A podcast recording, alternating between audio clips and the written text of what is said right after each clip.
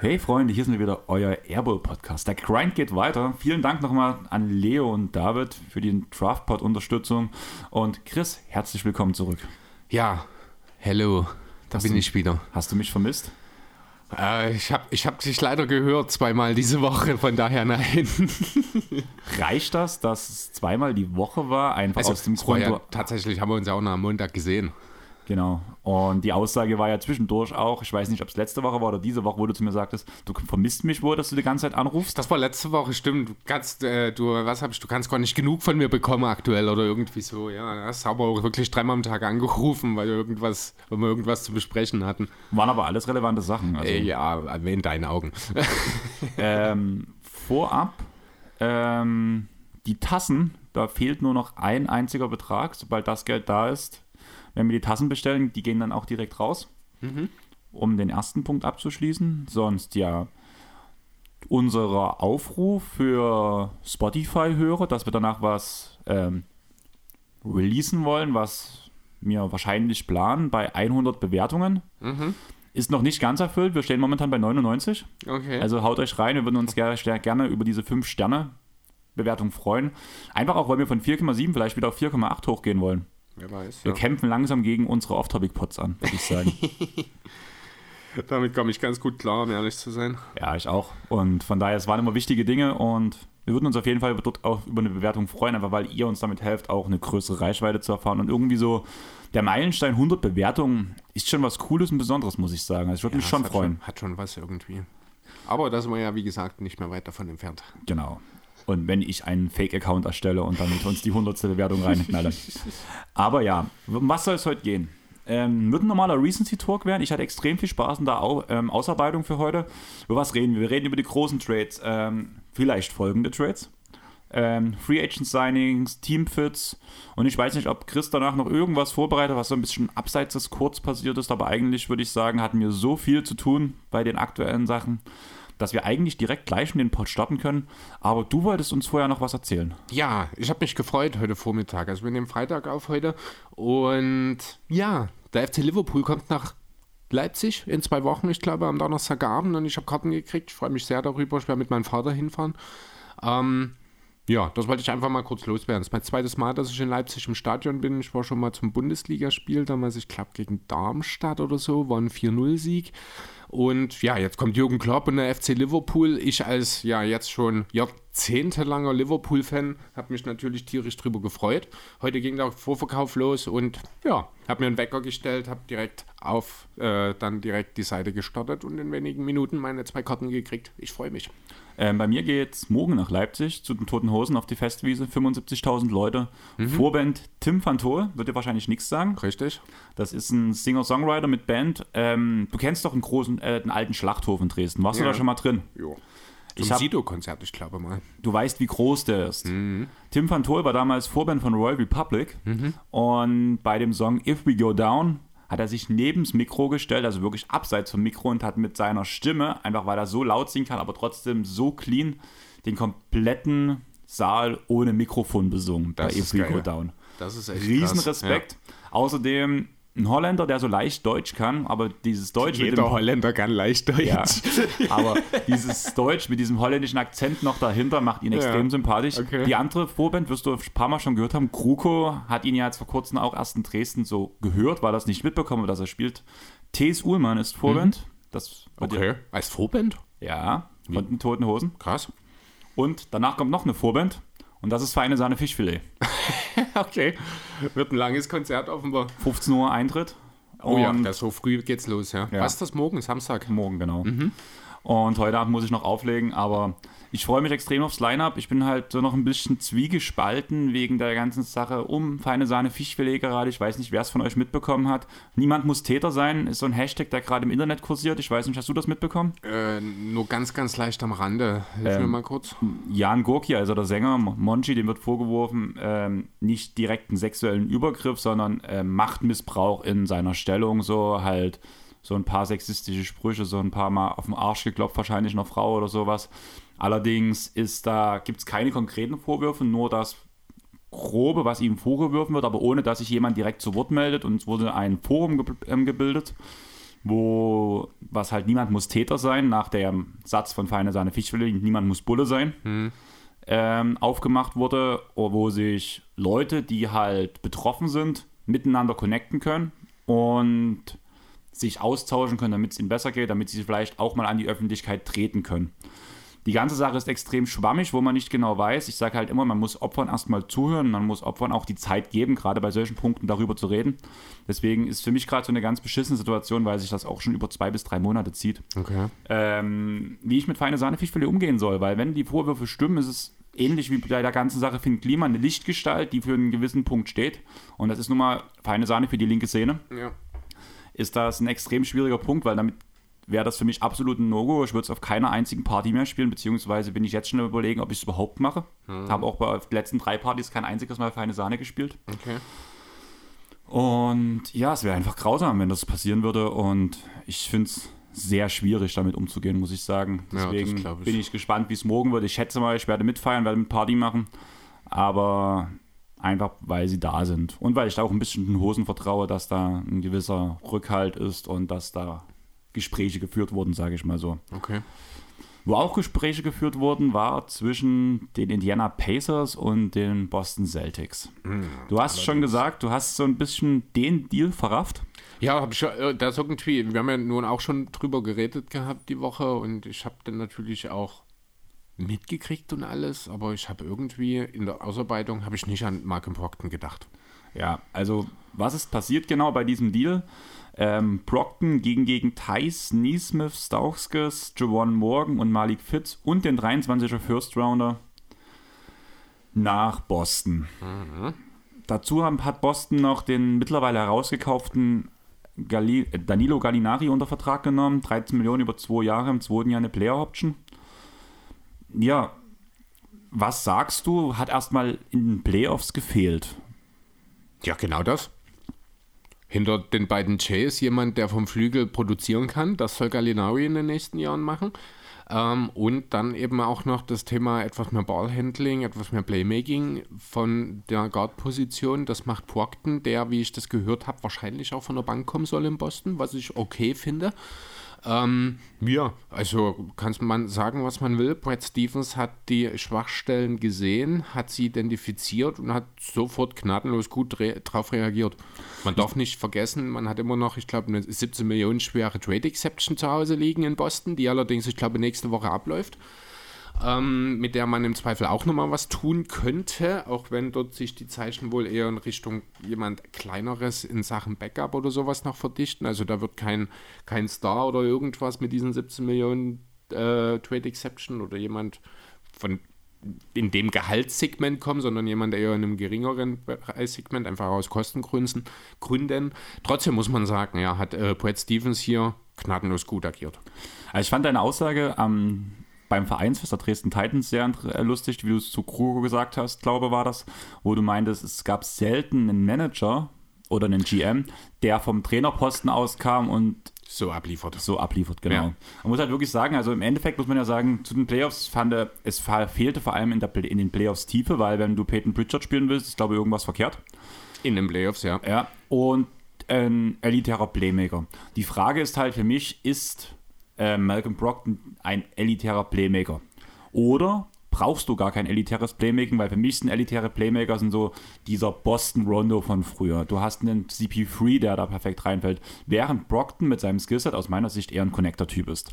Und das ist halt genau der Punkt. Das ganze Spielsystem von Udoka ist ja eher, der Ball soll laufen, es sollen viele Spielzüge gespielt werden. Man hat mit Tatum und Smart zwei Spieler, die Fortschritte im Playmaking gemacht haben. Dazu bekommst du einen guten Playmaker aus meiner Sicht in Brockton. Und man hat mit Horford und dem Timelot halt nochmal für ihre Position überdurchschnittliche Playmaker.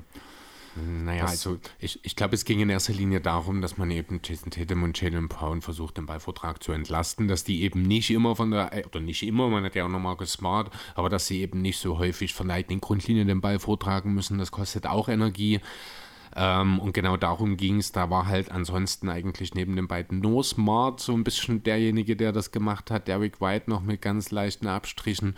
Ähm, und dort wird Brockton natürlich extrem weiterhelfen. Das Thema Connector-Typ, das trifft es natürlich auch gut. Da ist äh, sicherlich keiner, der den Ball verschluckt in irgendeiner Form, sondern der auch das gute Auge hat, der eben auch mal ein Pick and Roll laufen kann, der ja, schon. Also natürlich kein elitärer Playmaker ist, aber wie du schon sagst, braucht es das unbedingt. Es ist mittlerweile heutzutage so, dass sich das Ballhandling, das Playmaking auf mehrere Schultern verteilt. Und in Boston hat man jetzt, äh, wenn man Hofert mit reinnimmt, quasi ein halbes Dutzend solcher Spieler, die das jetzt können, mindestens ordentlich in White.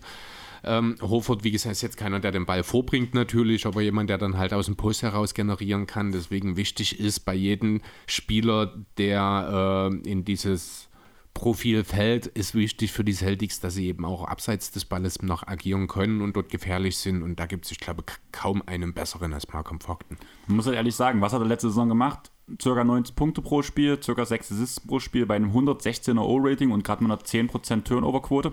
Und das mit sehr viel Verantwortung, die in Boston deutlich geringer werden wird. Also die Effizienz von Procton, ich glaube auch im Thema Shooting, er ist ein exzellenter Spot-Up-Schütze, musste aber in Indiana viel halt auch aus dem Pull-Up nehmen. Deswegen ist die Dreierquote an sich von Procton diesen ja ein bisschen besser wahrscheinlich, als sie in den letzten ein, zwei Jahren in Indiana aus. Oder sie, ich erwarte, dass sie wieder nach oben geht insgesamt, weil die Würfe für ihn einfacher werden, besser gesagt. Genau, also mein, meine größte Frage ist halt eigentlich, also beziehungsweise gehen wir kurz auf den Dreier ein.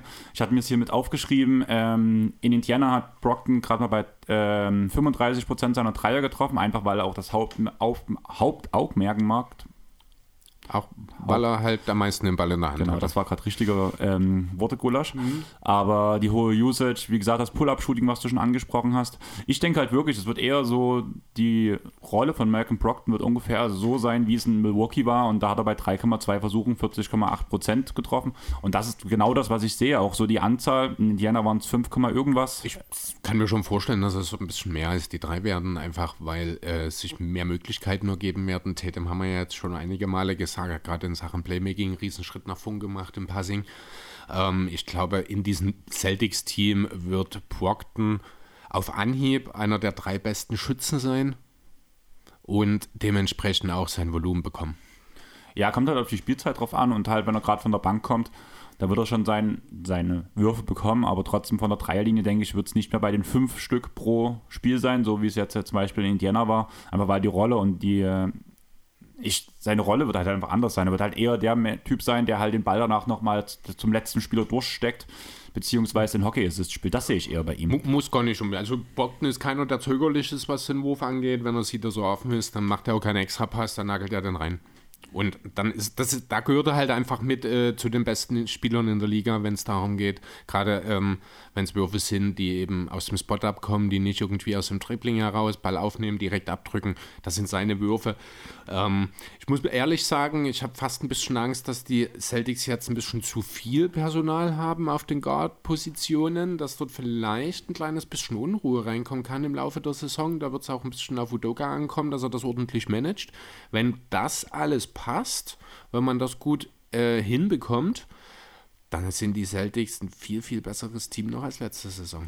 Also ich sehe es auf jeden Fall so, dass sie ein besseres Team sind. Also rein vom auf dem Papier, rein wie es funktionieren sollte, rein theoretisch also sind sie ein klar besseres Team und auch einer der Top-Titelanwärter in der nächsten Saison. Ja. Meine Frage ist halt wirklich eine enge Spielsituation. Was hat Boston immer gemacht? Dieses It's my turn, it's your turn. Kann das Malcolm Brockton verhindern? Eigentlich halt nicht, weil ich bin der Meinung, die lauteste Stimme im Lockerroom ist immer noch ein Jason Tatum und Jalen Brown. Nee, Marcus Smart.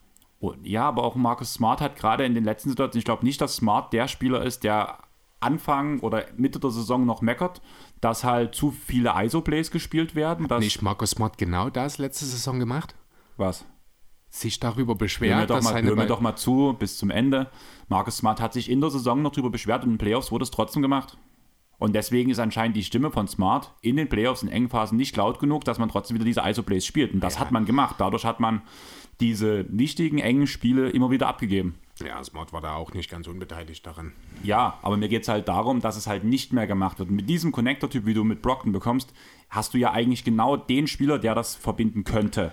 dass man das nicht mehr machen muss. Und das muss das Ziel sein, dass man von diesem ISO-Play in, in den Phasen, den Engphasen wegkommt, einfach weil man drei Viertel davor gesehen hat, dass man mit Team-Basketball jeden Gegner besiegen kann. Ja, ähm, aber hast du jetzt irgendwie zwei verschiedene Sachen vermischt? Einerseits redest du davon, wer die Stimme hat, und andererseits redest du jetzt wieder vom Spielertypen. Irgendwie komme ich gerade nicht Mir geht es bei dem Punkt Stimme, dass mir, dass man jetzt, dass man äh, warte, lass mich ganz kurz sortieren. Also es hängt schon so zusammen, wie ich es meine. Mir ging es halt bei dem Punkt darum, dass ja am Ende von Spielen sieht man immer wieder Jason Tatum zum Beispiel, der alle Spieler wegscheucht, gebt mir Platz, ich will jetzt ISO spielen. Dass jetzt Leute kommen und sagen, hier, wir spielen jetzt keine ISO, sondern wir spielen weiter unser Spiel. Wir tun uns nicht auf diese Scheiße einlassen, wo wir den Ball verlieren. Darum geht es mir. Ja, aber glaubst du, dass jemand im Spiel zu ihm geht und sagt, hör jetzt auf?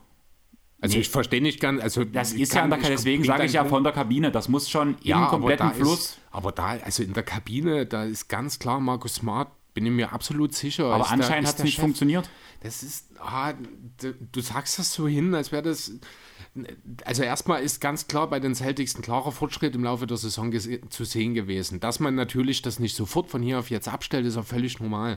Ähm, ich glaube, du äh, über wie, wie formulierst du das? Du siehst das, du, du überdramatisierst das.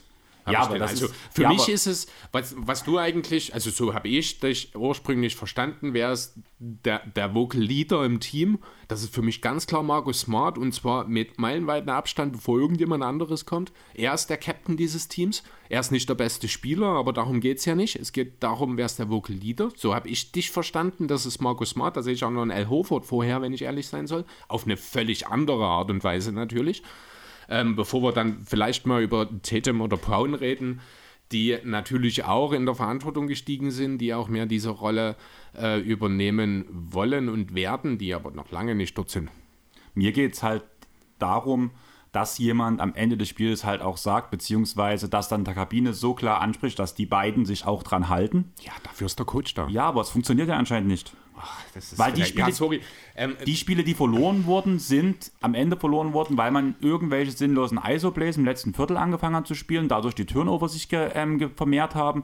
Das ist das Problem der Celtics gewesen, nichts anderes.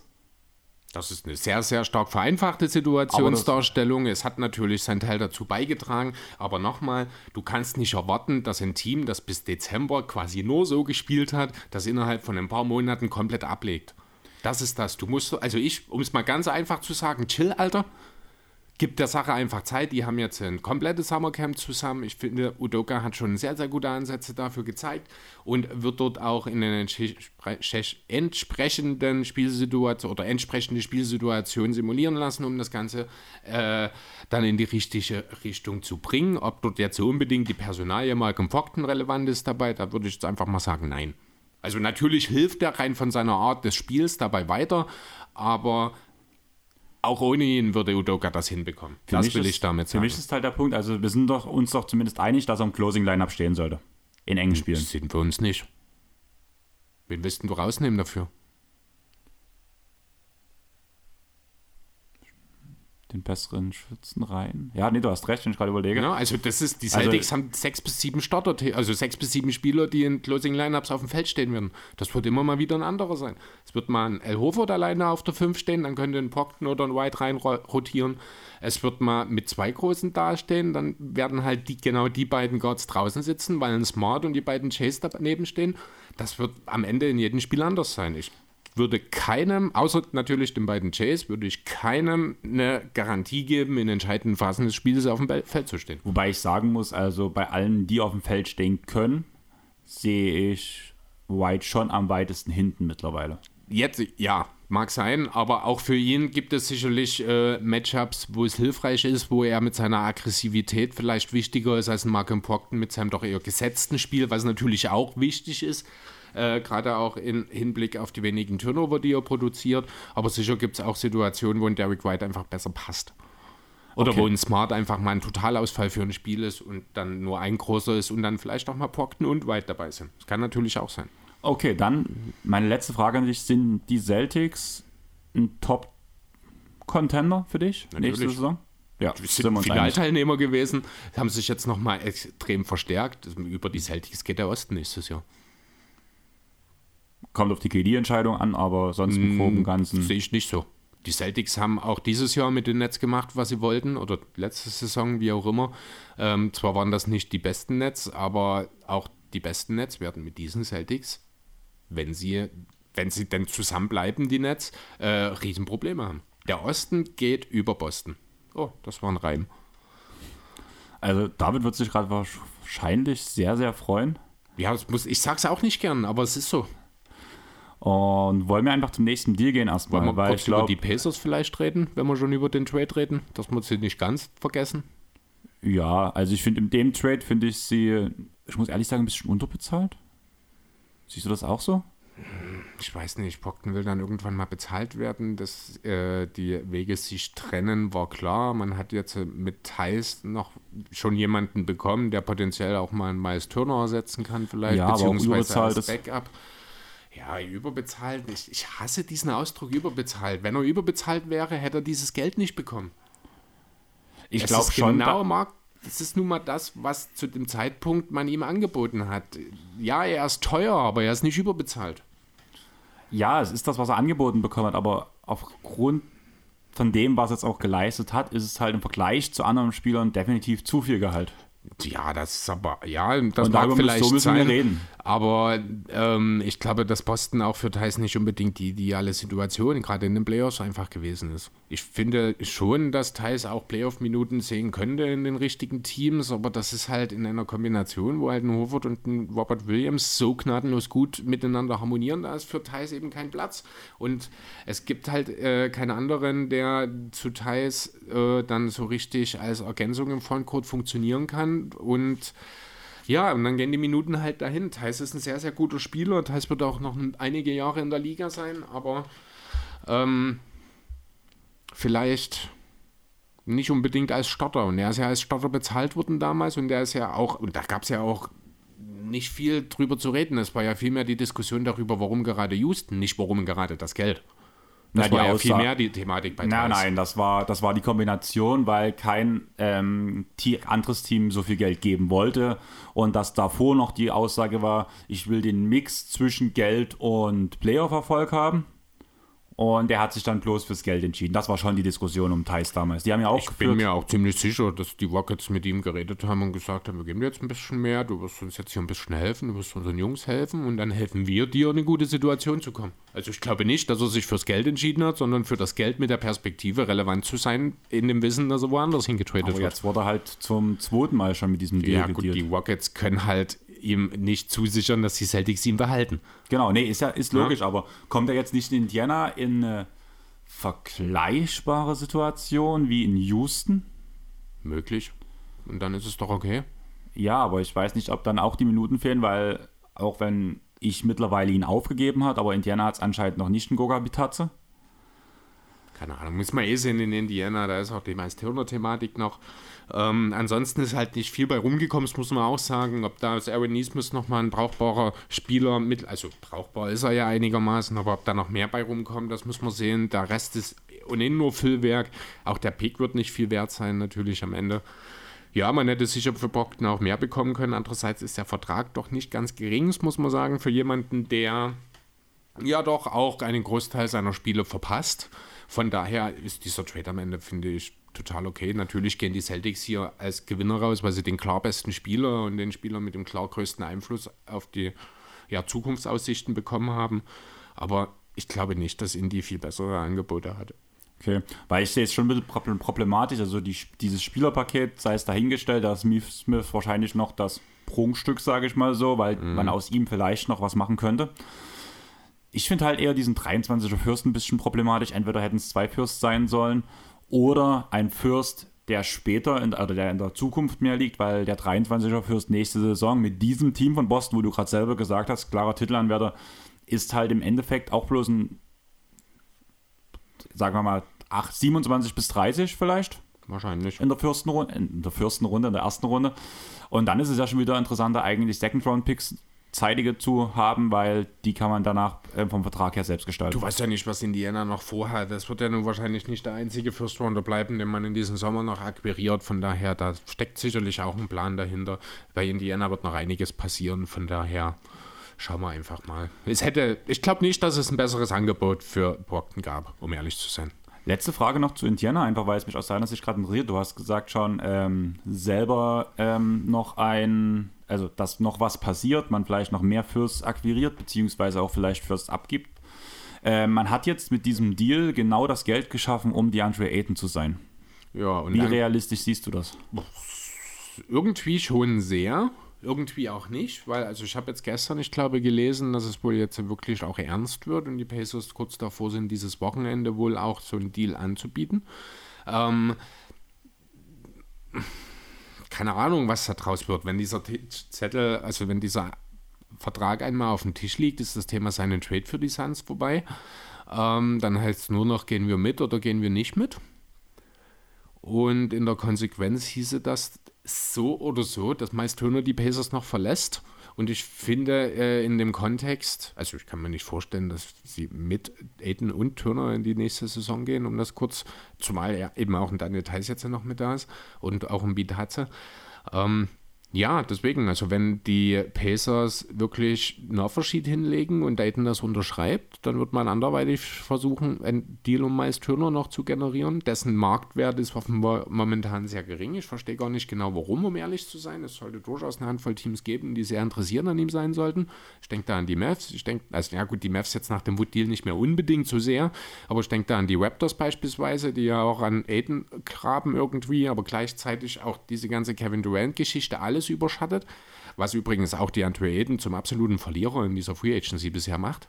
Ne? Weil es ist einfach nur nichts passiert, weil keiner weiß, was als nächstes passiert. Nur deswegen hat Aiden noch keinen Vertrag angeboten bekommen. Ähm, also nicht nur, aber auch zu großen Teilen deswegen. Ja, aber also ich bin mir relativ sicher mit diesen Deals und wenn das sich mit DeAndre Ayton bestätigen sollte, dass Miles Turner die Pacers noch verlassen wird und da wird man schon auch zumindest nochmal einen First Rounder bekommen wollen und der ist auch absolut wert. Ja, ich bin bei ähm, Turner auch mit dem Vertrag in Kombination, muss ich sogar sagen, könnte ich mir auch gut zwei First Rounder vorstellen. eigentlich schon. Aber lass uns zum nächsten Team gehen, beziehungsweise zu den nächsten zwei Teams. Ähm, der Wolves-Gobert-Trade ist da schon so ein bisschen so das Ding der Offseason gewesen. Es gab den größten Aufschrei. Was ist passiert? Gobert ging zu den Timberwolves und man hat dafür abgegeben Malik Beasley, Patrick Beverly, Jared Vanderbilt, Andre Bolmaro. Ähm, vier First-Round-Picks, wovon der letzte nur geschützt ist. Top 5. Und nicht zu vergessen Walker Kessler Und einen Pickswap. und ein Pickswap. Ja, was machen wir daraus, Chris? Ich habe erstmal so noch ein bisschen was abgesteckt, Thema geldmäßig, weil wir haben ja alle auch die letzten Jahre gesagt, gerade da bist du ja ein sehr großer Verfechter davon, ähm, Gobert ist überbezahlt. Ähm, was schätzt du, wie viel verdient Gobert und Cat über die restliche Vertragslaufzeit von den beiden zusammen? 450 Millionen. Ja, sind knapp über 430, aber Ich habe das auch, die ersten beiden Big Men, die zusammen 200 Millionen Verträge oder sowas äh, haben, habe ich auch gelesen, ja. Äh, schöne Geschichte. Ich möchte jetzt mal kurz eine Lanze für Rudi Gobert brechen, denn er hat was richtig Cooles gesagt in der Pressekonferenz. Als er auf die Fans der Timberwolves angesprochen wurde, hat er gesagt, ich weiß, dass die Timberwolves sehr coole Fans haben, denn die quatschen mich seit neun Jahren auf Twitter zu, so sinngemäß. Musste ich schon ganz schön lachen, fand ich echt cool. Man muss schon sagen, Rudi Gobert ab und zu hat er mal einen hellen Moment. Ähm, ich mag ihn deswegen trotzdem nicht. Ich finde, deswegen passt er auch gut nach Minnesota. Und ich habe ja, ja, vers- ich hab ja versucht, einen Partner für dich zu finden. ich habe es gehört, ja, und schön, dass da. Ja, gut, am Ende ist es doch relativ neutral ausgegangen. Nein, So, also, also eigentlich, eigentlich pro Wolves. ja, keine Ahnung. Also ich verstehe nicht, also ich verstehe, dass man für Gobert tradet. Ich verstehe auch, dass man den natürlich nicht ganz umsonst bekommt. Aber um Himmels Willen, du gibst deine drei besten Verteidiger ab, du gibst drei deiner fünf Starter ab, du gibst deine komplette Zukunft ab für einen 30-jährigen Center, der in den Playoffs zwar nicht unspielbar ist, aber dessen Einfluss in den Playoffs, und darum muss es ja den Minnesota Timberwolves gehen, ähm, der dort, dessen Einfluss dort einfach deutlich reduziert wird. Ich verstehe es nicht. Außerdem tust du dir offensiv weh, weil du dir die Option Cat auf der 5 quasi zum Großteil, ich glaube, David hat es auch die Woche gesagt, wenn mich nicht alles das täuscht. Ne? Ähm, genau, weil du halt Cat nicht mehr so viel auf der 5 stellen kannst, um das offensiv zum Laufen zu bringen.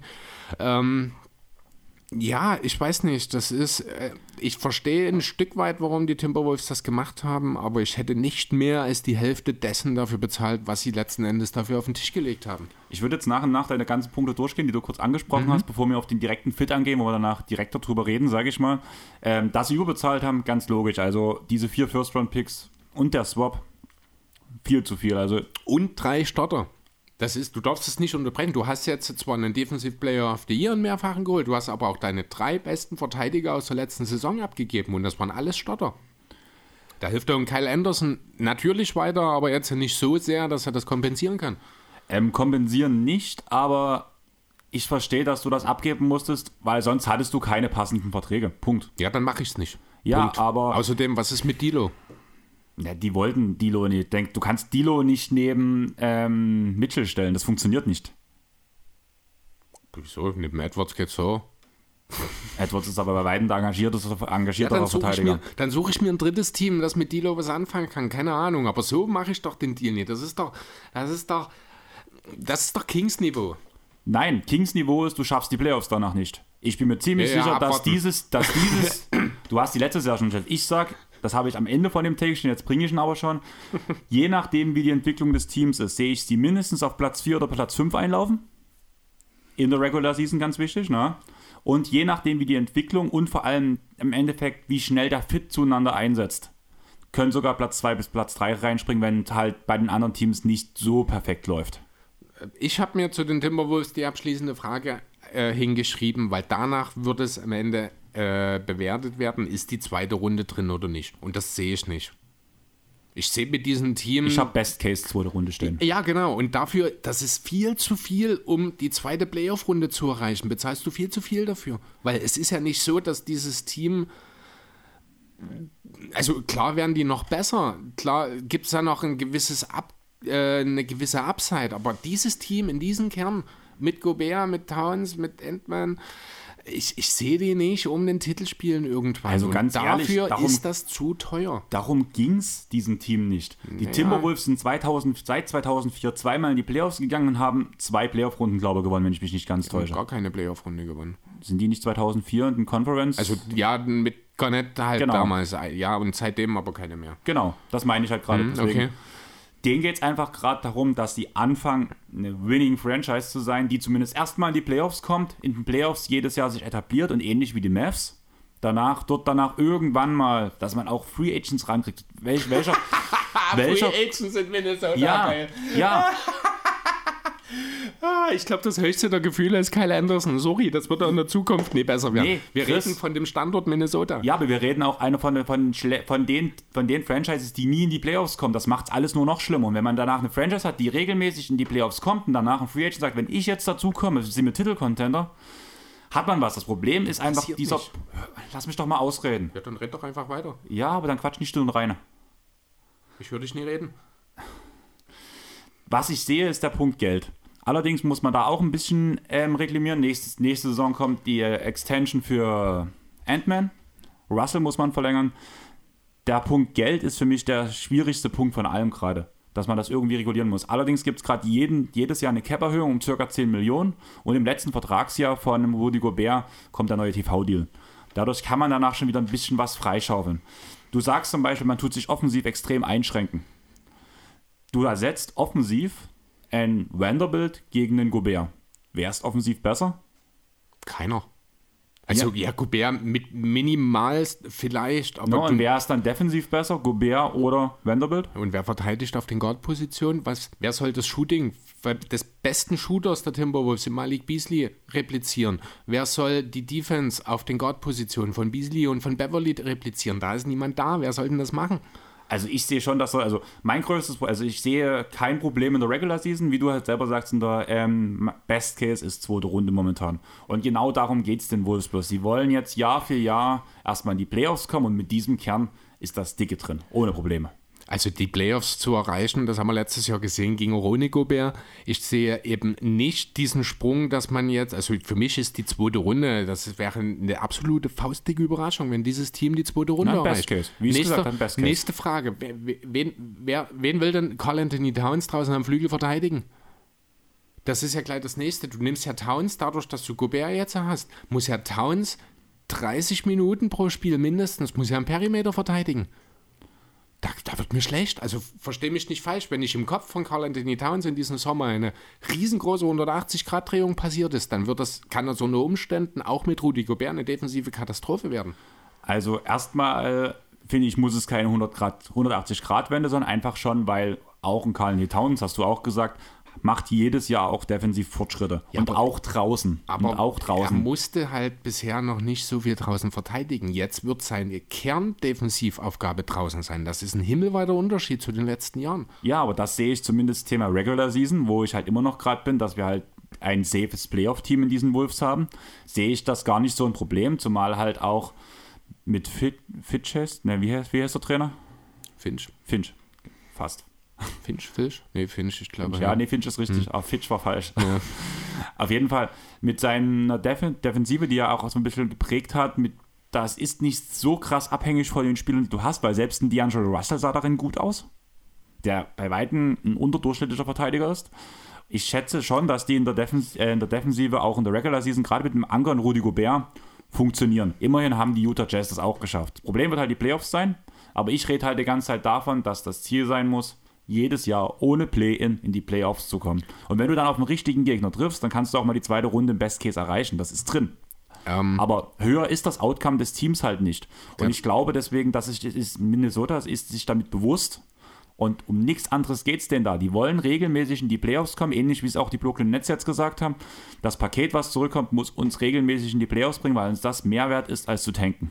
Ähm, äh, ganz kurz, was glaubst du denn, warum die Angelo Russell in der Defensive so gut in Anführungsstrichen aussah. Könnte es vielleicht damit zu tun haben, dass er eben einen Patrick Beverly und einen Malik Beasley neben sich hatte, die eben die Verteidigung auf dem Flügel auch, den Dilo verteidigen oder verstecken viel mehr konnten. Da ist nichts mehr in diese Richtung. Es gibt keine Flügel- oder Guard-Verteidiger mehr in dem Team. Keinen. Das, das Ding ist, dass ja selbst ein Anthony Edwards halt mit der Spielweise, die durch das defensive Konstrukt halt geschaffen wurde, das geschafft hat, weil man einfach aggressiv den Ballhändler gedoppelt hat und da ist egal, was für ein Verteidiger neben dir stand, ob er überdurchschnittlich, unterdurchschnittlich oder durchschnittlich war, zur Hilfe gekommen. Und so funktioniert das Konstrukt der Minnesota Timberwolves. Und das funktioniert halt schon. Ich sehe das nicht. Sorry, also ja, also du, du, hast schon recht und wahrscheinlich werden die Timberwolves auch direkt in die Playoffs einziehen. Das ist schon richtig. Ja, ich sehe die auch nicht in den Play-ins. Andererseits sind auch einige Teams hinter ihnen gelandet, die nächstes Jahr groß angreifen werden. Ich denke an Denver, ich denke an die Clippers beispielsweise. Ähm, deswegen ist das auch alles andere als safe. Und trotzdem bezahle ich nicht meine ganze Zukunft und wir reden hier halt wirklich über vier First Rounder und krass, was Swap. Bezahlt wurde. Das, bezahle ich nicht für die Theorie, eventuell mal die zweite Runde zu erreichen. Das ist ein richtig schlechter Deal von Minnesota. Tut mir leid. Das, ich kann das nicht anders sehen. Ich aber du, Ver nee. du, du, verstehst, du verstehst meinen Punkt, wenn ich sage, dass es gemacht wurde, um regelmäßig die Playoffs erstmal zu erreichen. Dass ich es zu teuer im Endeffekt ich ist, logisch. Den, ich verstehe den Punkt, aber äh, dann mache ich doch lieber nichts als das. Denn ich habe die Playoffs letzte Saison erreicht. Und ich habe zwei junge, talentierte Spieler, die noch nicht am Ende ihrer Entwicklung sind. Dann baue ich doch lieber darauf, anstatt meine komplette Zukunft wegzuwerfen. Ähm, fällt mir da was ein. Ganz kurz, was ist dir lieber? Eine, eine Entwicklung, wo du über Jahre hinweg safe in die Playoffs kommst oder in einem Jahr den Titel holst? Das erste, immer. Genau, und das ist das, was ich denke, was sie damit erreichen wollen. Ja, aber das, nee, aber das geht doch nicht, wenn du alle deine Picks wegwirfst. Das ist doch kein organisches Wachstum mehr möglich. Du hast ja jetzt, du, du hast ja nichts mehr, was du selber du ausbilden kannst. Nee, das ist, das, nein, ich verstehe, das ist, für mich ist das richtig, richtig dumm. Das ist unter Kings-Niveau, dieser Trade. Muss ich ehrlich sagen. Ja, da sehen wir das wirklich, also ich sehe den ich wesentlich positiver als du, muss tun. ich sagen. Zum einen, ähm, ich habe bloß so ein paar Sachen, weil einfach das wurde, es wurde mir zu viel, habe ich in, in, Foren gelesen. Ich habe mir so ein paar Sachen darauf aufgegriffen, was ich meine Ausarbeitung gemacht. Ich würde es zumindest noch runterbrechen. Ich glaube, auch wenn wir diskutieren gerade extrem, dass wir schon denselben Punkt ver, ähm, ähm, vertreten. Thema Ceiling, wo das Team hingehen kann. Ähm, wie es funktioniert auch, sind wir, glaube ich, uns sehr einig. Bloß, dass du halt sagst, dass du den Punkt, warum sie es nicht gemacht haben, nie selbst machen würdest. Und ich halt sage, den, den Timberwolves geht bloß darum, regelmäßig in die Playoffs zu kommen. Ich kann total Oder im verstehen, und Ganzen was. Ich, ich, kann total verstehen, als Team zu sagen, ja, wir wollen regelmäßig in die Playoffs. Aber das kann die Lösung. Zum Vergleich, Ich habe mir mal wirklich das Anthony Davis-Paket rausgesucht, für das er zu den Lakers gegangen ist. Lonzo Ball, Brandon Ingram, Josh Hart, drei First Rounder und zwei Pick-Swaps. Das ist im Grunde ein sehr, sehr ähnliches Paket. Es ist ein Pick weniger, dafür ein Swap mehr, dafür ist die individuelle Qualität der drei Spieler wahrscheinlich höher als die von dem, was die Timberwolves abgegeben haben. Und die Spieler sind wesentlich jünger. Und die Spieler sind jünger. Und trotzdem finde ich, lassen sich die Deals einigermaßen vergleichen. Und dann muss ich ganz ehrlich, ich bin kein Anthony Davis-Fan, das ist auch relativ klar, aber das Talent von Anthony Davis ist unbestreitbar und zu dem Zeitpunkt, als er zu den Lakers ging, war auch sein Standing in der Liga noch ein bisschen anderes als heute. Ähm, ich fand schon den Deal für Davis relativ hart und das ist einfach, das ist eine völlig neue Dimension an Dummheit. Sorry, das ist, ich kann diesen Deal nicht nachvollziehen. Ich hätte es niemals gemacht. Die, der Preis ist viel zu hoch. Deine ganze Grundlage, die du letzte Saison geschaffen hast, ein Vanderbilt, der einen Towns defensiv entlasten kann, ein, Be ein Beverly, ein äh, Beasley, die mit ihren 3D-Skills dafür gesorgt haben, dass die Wing Defense funktioniert, dass die Guard Defense da ist. Das waren Typen auch. Das fehlt jetzt eben auch. Wer ist denn jetzt? Wer ist denn dieser Typ Beverly, der da auch mal die Fresse aufreißt, der da mal vorangeht? Willst du mir jetzt sagen, Jan Edwards wahrscheinlich am ehesten. Wenn ich jetzt den Namen Carl Anthony Towns höre, hören wir jetzt sofort auf mit der Aufnahme. Hätte ich nicht ähm, gesagt. Nein, mir ging es Verstehst du, was also ich meine? ich verstehe komplett der Preis, was Ganz kurz ja, noch, ganz kurz noch, der Preis, wenn ich jetzt äh, das von 1 bis 10 eintakten will. 10 ist ein extrem hoher Preis, der ein entsprechendes Outcome rausgeben sollte. Während 1 ein sehr, sehr geringer Preis ist und das entsprechende Outcome natürlich auch gering.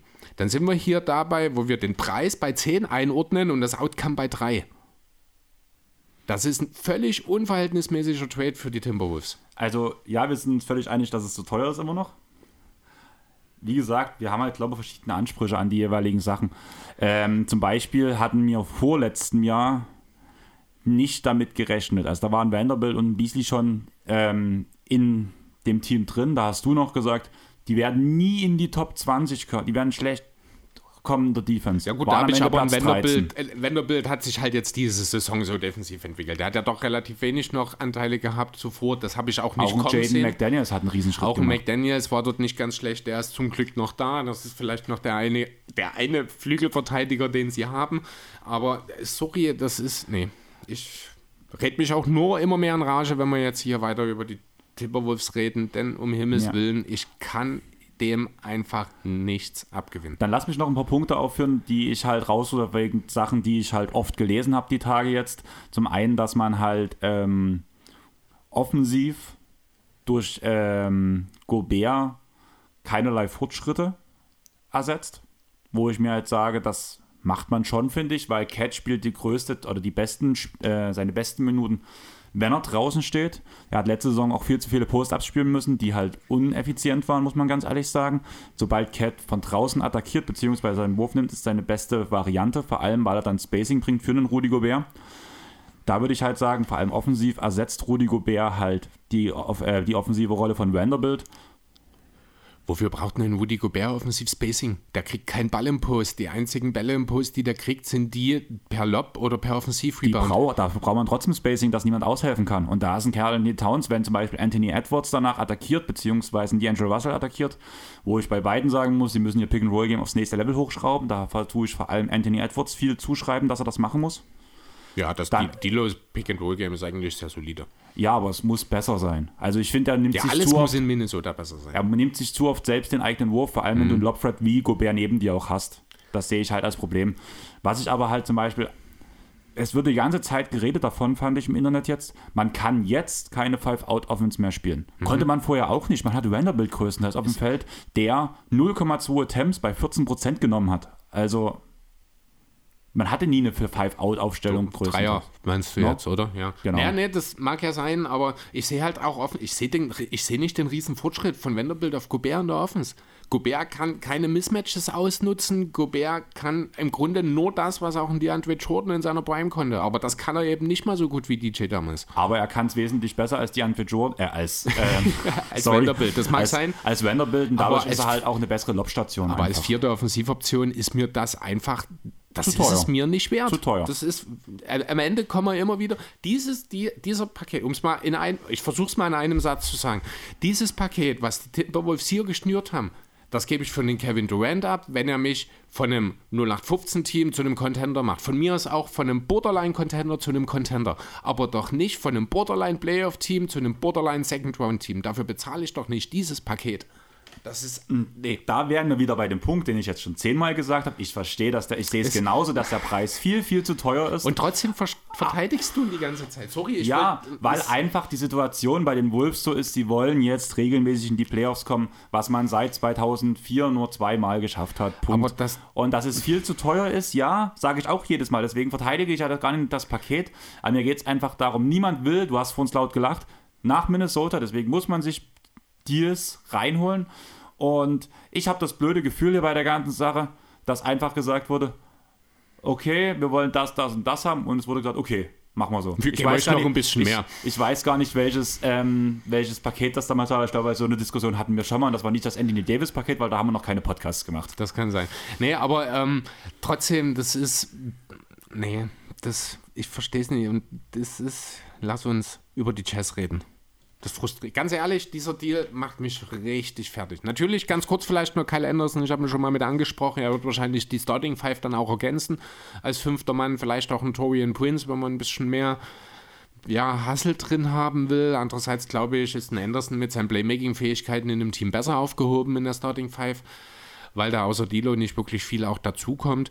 Na doch, Edwards macht den nächsten Schritt, bin ich der Meinung. Ja, müssen wir schauen. Das Ihm haben wir halt auch zu. über Jason Tatum drei Jahre gesagt, bis es gekommen ist. Ne? Deswegen, ob da bei Anthony Edwards jetzt sofort schon was kommt, müssen wir sehen. Sicherlich wird da ein bisschen Progress äh, zu sehen sein, aber ich glaube nicht so entscheidend. Deswegen, ähm, auch wie gesagt, also Kyle Anderson, der Deal an sich ist gut. Ich finde es sehr schade, dass er jetzt in Minnesota ist, weil er einer meiner Lieblingsspieler ist.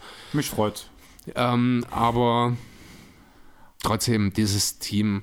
Also ich, meine Zukunftsprognose für die Timberwolves ist, dass entweder Edwards oder Towns schon sehr bald die Schnauze voll haben werden, weil sich nicht so ausgibt, äh, ausgeht, wie man sich das erhofft hat. Dann kriegt man vielleicht ein paar von den Picks, die man jetzt sinnloserweise für Gobert rausgeschleudert hat, wieder rein, weil man einen von den Baiten abgeben wird. Aber nach dem Deal glaube ich nicht, dass Edwards und Towns in den nächsten fünf, die nächsten fünf Jahre gemeinsam in Minnesota prägen werden. Gemeinsam kann ich nicht einschätzen. Edwards wird auf jeden Fall bleiben, bin ich der festen Überzeugung. Meine Frage jetzt zum Abschluss zu diesem Thema, bevor du dich weiter aufregst, ähm, weil du gerade schon den Vergleich zu Jason Tatum gesagt hast, jetzt mal ganz in die Zukunft gegriffen, einfach bloß nach deinem Gefühl. Siehst du in Anthony Edwards in seinem Best Case auf seiner Karriere einen besseren Spieler als ein Jason Tatum als Best glaube Case? ja.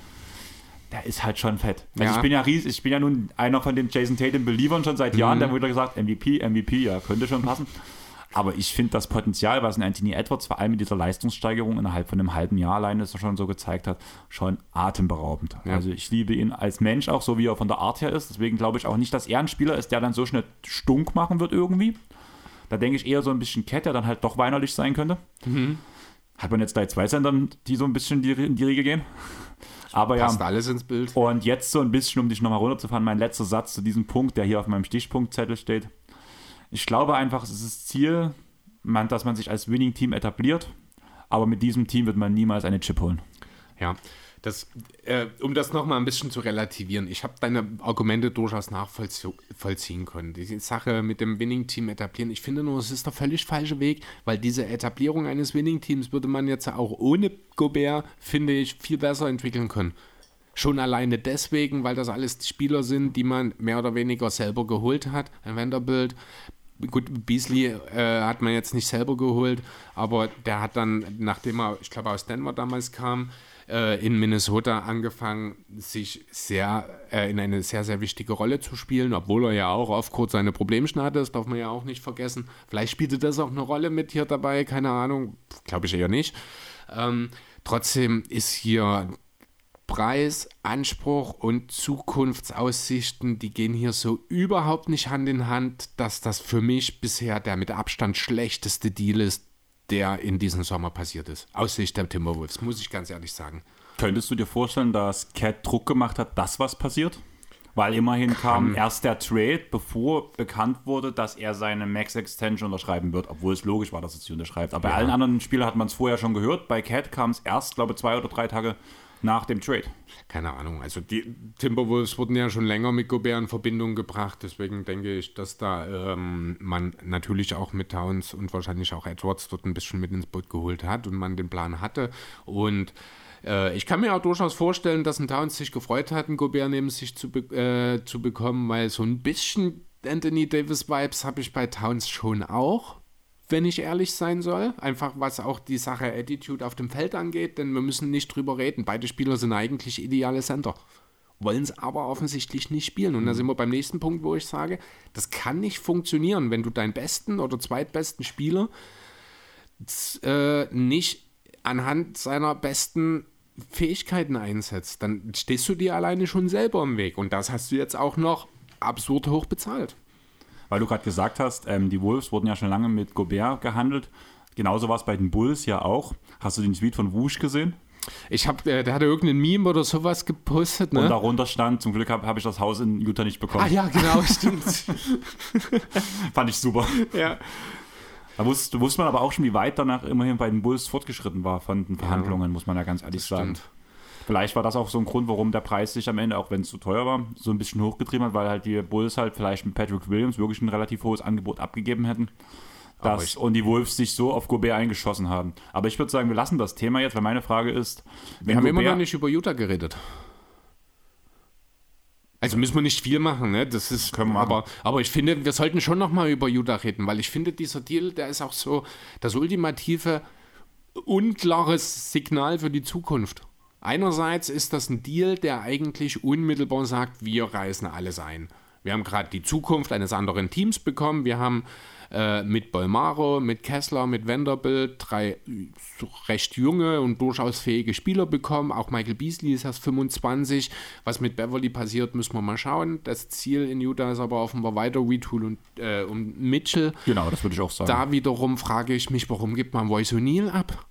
Ich glaube, dass diese Royce O'Neill-Entscheidung halt einfach schon viel zeitiger gefällt wurde, wo man noch dachte, man reißt mehr ein, denke ich. Aber ich glaube nicht. Also wie ich mehr? Glaub, also mehr wäre ja nur, mehr ist ja nur Mitchell oder nicht. Also alle anderen Spieler außer Mitchell sind in Utah verfügbar. Ein Clarkson, ein Conley, ein Bogdanovic, kann ich mir alle vorstellen, dass sie noch gehen. Der einzige, der in meinen Augen nicht verfügbar ist, der, so wie ich das mitgekriegt habe, die Woche wohl auch von sich selbst keinen Trade fordern will, ist Donovan Mitchell. Ähm, und alles andere kann eingerissen werden. Aber gerade ein Royce O'Neill wäre doch ein brauchbarer Spieler dafür gewesen. Dafür für einen Erstrunden-Pick, der Netz, ich weiß nicht. Also ich glaube gerade wirklich, dass man jetzt nochmal wahrscheinlich mit Mitchell auch geredet hat, dass man die nächsten vielleicht ein, zwei Jahre wirklich schlecht ist. Man hat auch die eigenen Picks und dass man in Retooling von Spielern, die, wo der Älteste dann irgendwann mal Mitchell ist, beziehungsweise halt ähm, Vanderbilt, die sind ja glaube ich im selben Alter, wenn ich mich nicht ganz täusche. Äh, Vanderbilt ist 23. Ich weiß okay. nicht genau, wie alt Mitchell ist. Ja. Aber, aber auf so. jeden Fall denke ich, dass halt jetzt nochmal bewusst nochmal nachgerüstet wird über Picks und danach junge Spieler entwickelt werden. Deswegen hat man Royce O'Neill als soliden Rollenspieler auch erstmal abgegeben, weil man halt solche aber, Spieler halt erstmal aber, haben möchte. Aber das macht im, auch für mich keinen Sinn, denn wie lange reden wir schon darüber und ich halte das immer noch für wahnsinnig realistisch, dass Mitchell seinen nächsten Vertrag nicht in Utah unterschreibt. Wir reden seit bestimmt zwei Jahren, redet die ganze Welt, die ganze Basketballwelt darüber, dass Mitchell in den größeren Markt will, dass er wahrscheinlich nicht seine ganze Karriere in Utah verbringen will und warum dann nicht jetzt ganz einreißen? Einen also, höheren Marktwert für Mitchell wirst du wahrscheinlich auch nicht mehr erzielen können. Also für mich gibt es zwei Optionen bei dem Punkt. Einmal Option A, die ganze Sache ist mit Mitchell abgesprochen, es steht ein Plan dahinter, wie es gemacht werden soll und er hat ihn eingewilligt und wird jetzt zumindest erstmal danach tanzen. Ob er sich danach in dem Jahr dran hält, ist eine andere Sache. Variante 2, beide Parteien sagen, nein, ich bin glücklich hier, nein, ich werde nicht getradet und einfach um den Marktwert von Mitchell noch mal ein bisschen zu erhöhen, weil wir wissen alle, wenn ein Spieler sagt, ich will weg oder wenn ein Spieler stark angeboten wird, mhm. dann bekommt man auch weniger Gegenwert. Für mich gibt es diese zwei Optionen, entweder das ist mit Mitchell also, abgesprochen oder man will den Marktwert erhöhen von Mitchell. Also ich glaube, wie gesagt, nicht, dass man den Marktwert von Mitchell unbedingt so viel noch erhöhen kann, denn das Interesse ist da. Es gibt einige Teams, die sich auch schon nach ihm erkundigt haben und ich weiß nicht, ob das Team der Chess, wie es nächste Saison vielleicht aussehen könnte. Man weiß es ja nicht. Unbedingt dann auch ein Donovan Mitchell in seinem Wert steigern wird. Andererseits musst du dir dann auch die Frage stellen, ich weiß jetzt nicht genau, wie lange der Deal von Mitchell noch läuft, wann es irgendwann relevant wird, das Thema Unrestricted Free Agency, denn ich gebe dir Brief und Siegel, dann ist er weg. Und das sind nur noch vielleicht zwei oder drei Jahre. Und wenn du hier jetzt zwei Jahre lang äh, alles einreißt, um mit ihm was Neues aufzubauen, dann wird das, dann ist das ein unheimliches Risiko. Also auch da muss ich sagen, Jutta, glaube ich, hat einfach selber noch nicht so richtig für sich entschieden, in welche Richtung es gehen soll. Ja, allerdings würde ich gerade sagen, dass schon Danny Ainge ist dort am Steuer und dem traue ich halt schon viel zu und vor allem sehr viel Planung. Na, vor allem traue ich dem zu, dass der Mitchell sofort ohne zu zögern abstößt. Ja, aber auch gerade nachdem er gesagt hat, ähm, nö, wir wollen ihn behalten, dass er dann abstößt. Ja, das richtig. meine ich halt. Ja. Und das ist halt wieder diese Variante 2, wir wollen den Marktwert von ihm Mhm. vielleicht nochmal erhöhen. Um halt mehr Ja. zu bekommen. Keine Ahnung. Also ich finde so oder so ist es ein enormes Risiko, was die äh, Jazz hier gehen. Egal welcher Weg gegangen wird, ist ein enormes Risiko gerade. Also das, ganz ehrlich, das geringste Risiko hast du, wenn du Mitchell jetzt abstößt. Wenn du jetzt wirklich alles einreißt. Sind wir mal ehrlich, wo, wo wollen denn die Jazz hin jetzt mit einem Umbruchteam? Der Also Westen bloß mal ist zu ganz stark. Kurz Hm? für dich. Ähm, Mitchell hat noch bis 25, 26 der Dort dann Vertrag wahrscheinlich und die, die Spieler. 25, 26 Saison ist eine Player-Option. Ja, also ist der 25, dann sind das drei Jahre. Drei Jahre, ne?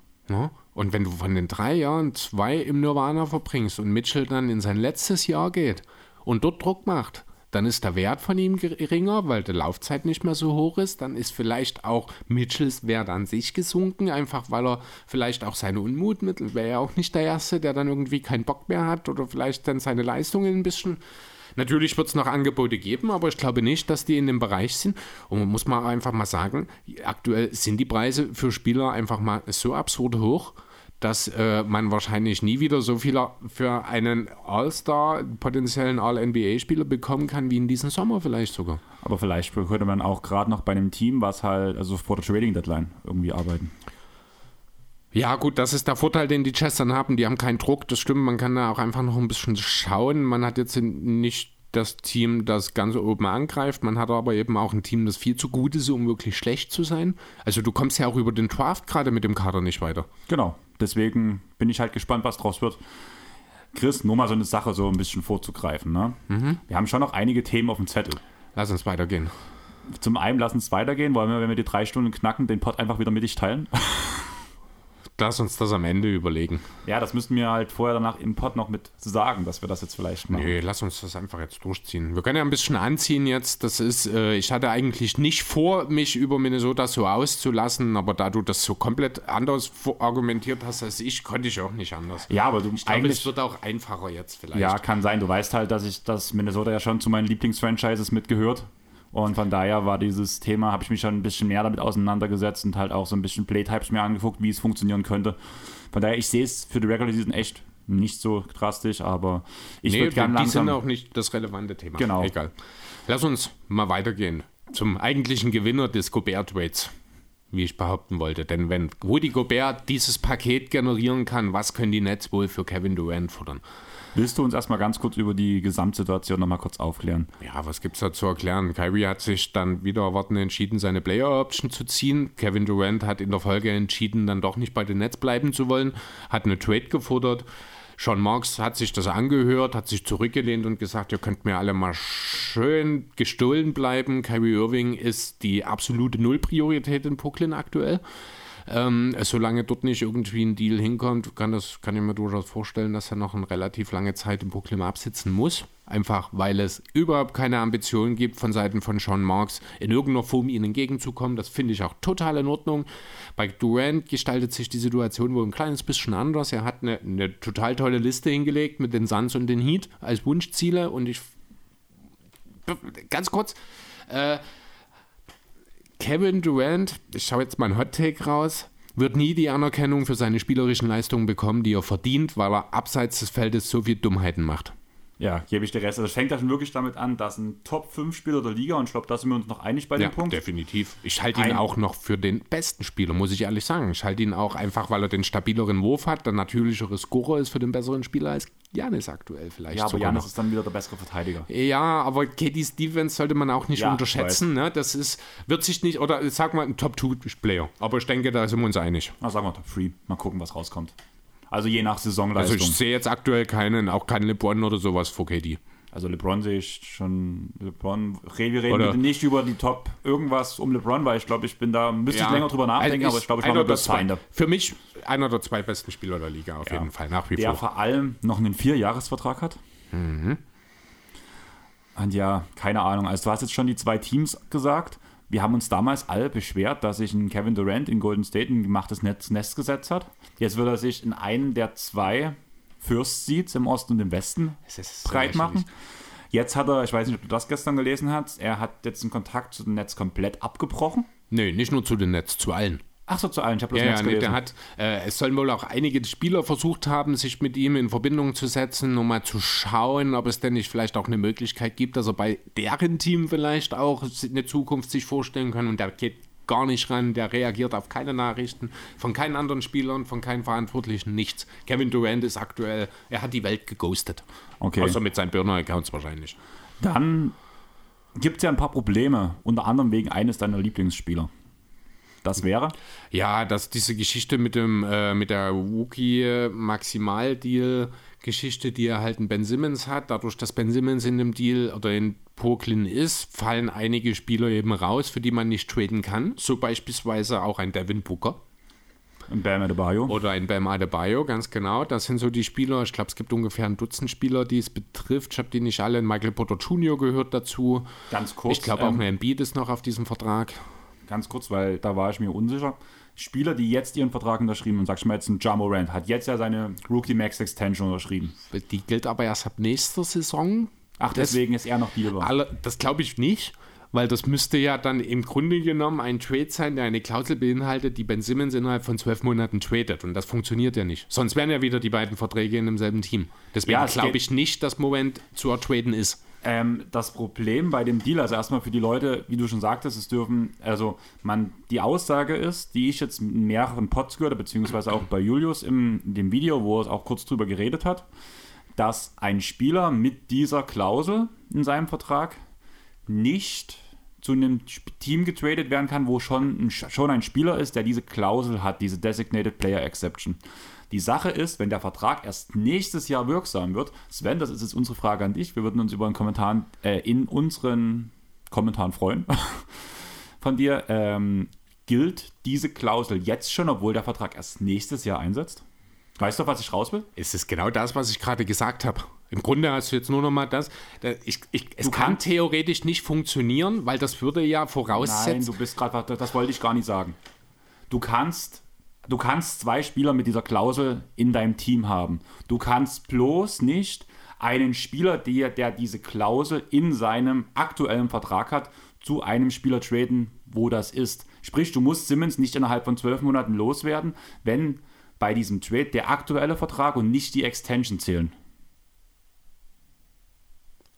Aber das hieße ja dann in der Konsequenz, dass du nach einem Jahr diese beiden Verträge im Roster hast. Und das geht meines Erachtens nach Doch, nicht. das geht. Das hatte ich vorhin, das habe ich nachgeschlagen. Das, Mhm. das geht. Du kannst zum Beispiel, sag ich mal, du tust jetzt, da hast du, du kriegst jetzt ein neues Team, Chris. Du tust Jahr 1 einen Luka Doncic picken und im Jahr 2 einen Kevin Durant Kaliber picken. Wenn die danach beide ihre Extension unterschreiben, hast du ja auch zwei Spieler im Kader, die diese Rookie Max Extension haben. Die hast du ja nicht ertradet. Die sind ja, die hast du ja es selber. geht aber zum Zeitpunkt des Trades, darum geht's. Weiß ich nicht, glaube ich nicht. Hätte ich für. Ich halte es für nicht realisierbar. Ich halte das für eine wahnsinnig theoretische Geschichte, weil von den Spielern, die das betrifft, ohnehin nur zwei relevant sind. Das ist Bema de Bayo, der definitiv in Miami bleiben wird, und das ist Devin Booker, der eine Extension verlängert hat und jetzt eh für ein Jahr nicht getradet werden kann. Deswegen äh, glaube ich, ist diese Thematik eh halbwegs irrelevant. Weil ähm, Bam finde ich schon noch interessant, wenn du ein drittes Team reinkriegst, was Simmons übernimmt. Ja, welches Team wird tradet denn für Simmons? Sehe ich nicht kommen. Also Die dies- Timberwolves. die, ja, wahrscheinlich im Tausch gegen Edwards oder so. Ne, apropos, wenn wir schon drüber reden, es gibt ja, also die Nets haben sich ja mal mit den Timberwolves auseinandergesetzt und haben mal gesagt, hier, wie, wie sieht's denn aus? Wollt ihr vielleicht KD haben? Wir haben einen tollen Deal für euch. Carl Anthony Towns, Anthony Edwards und eine Wagenladung Picks.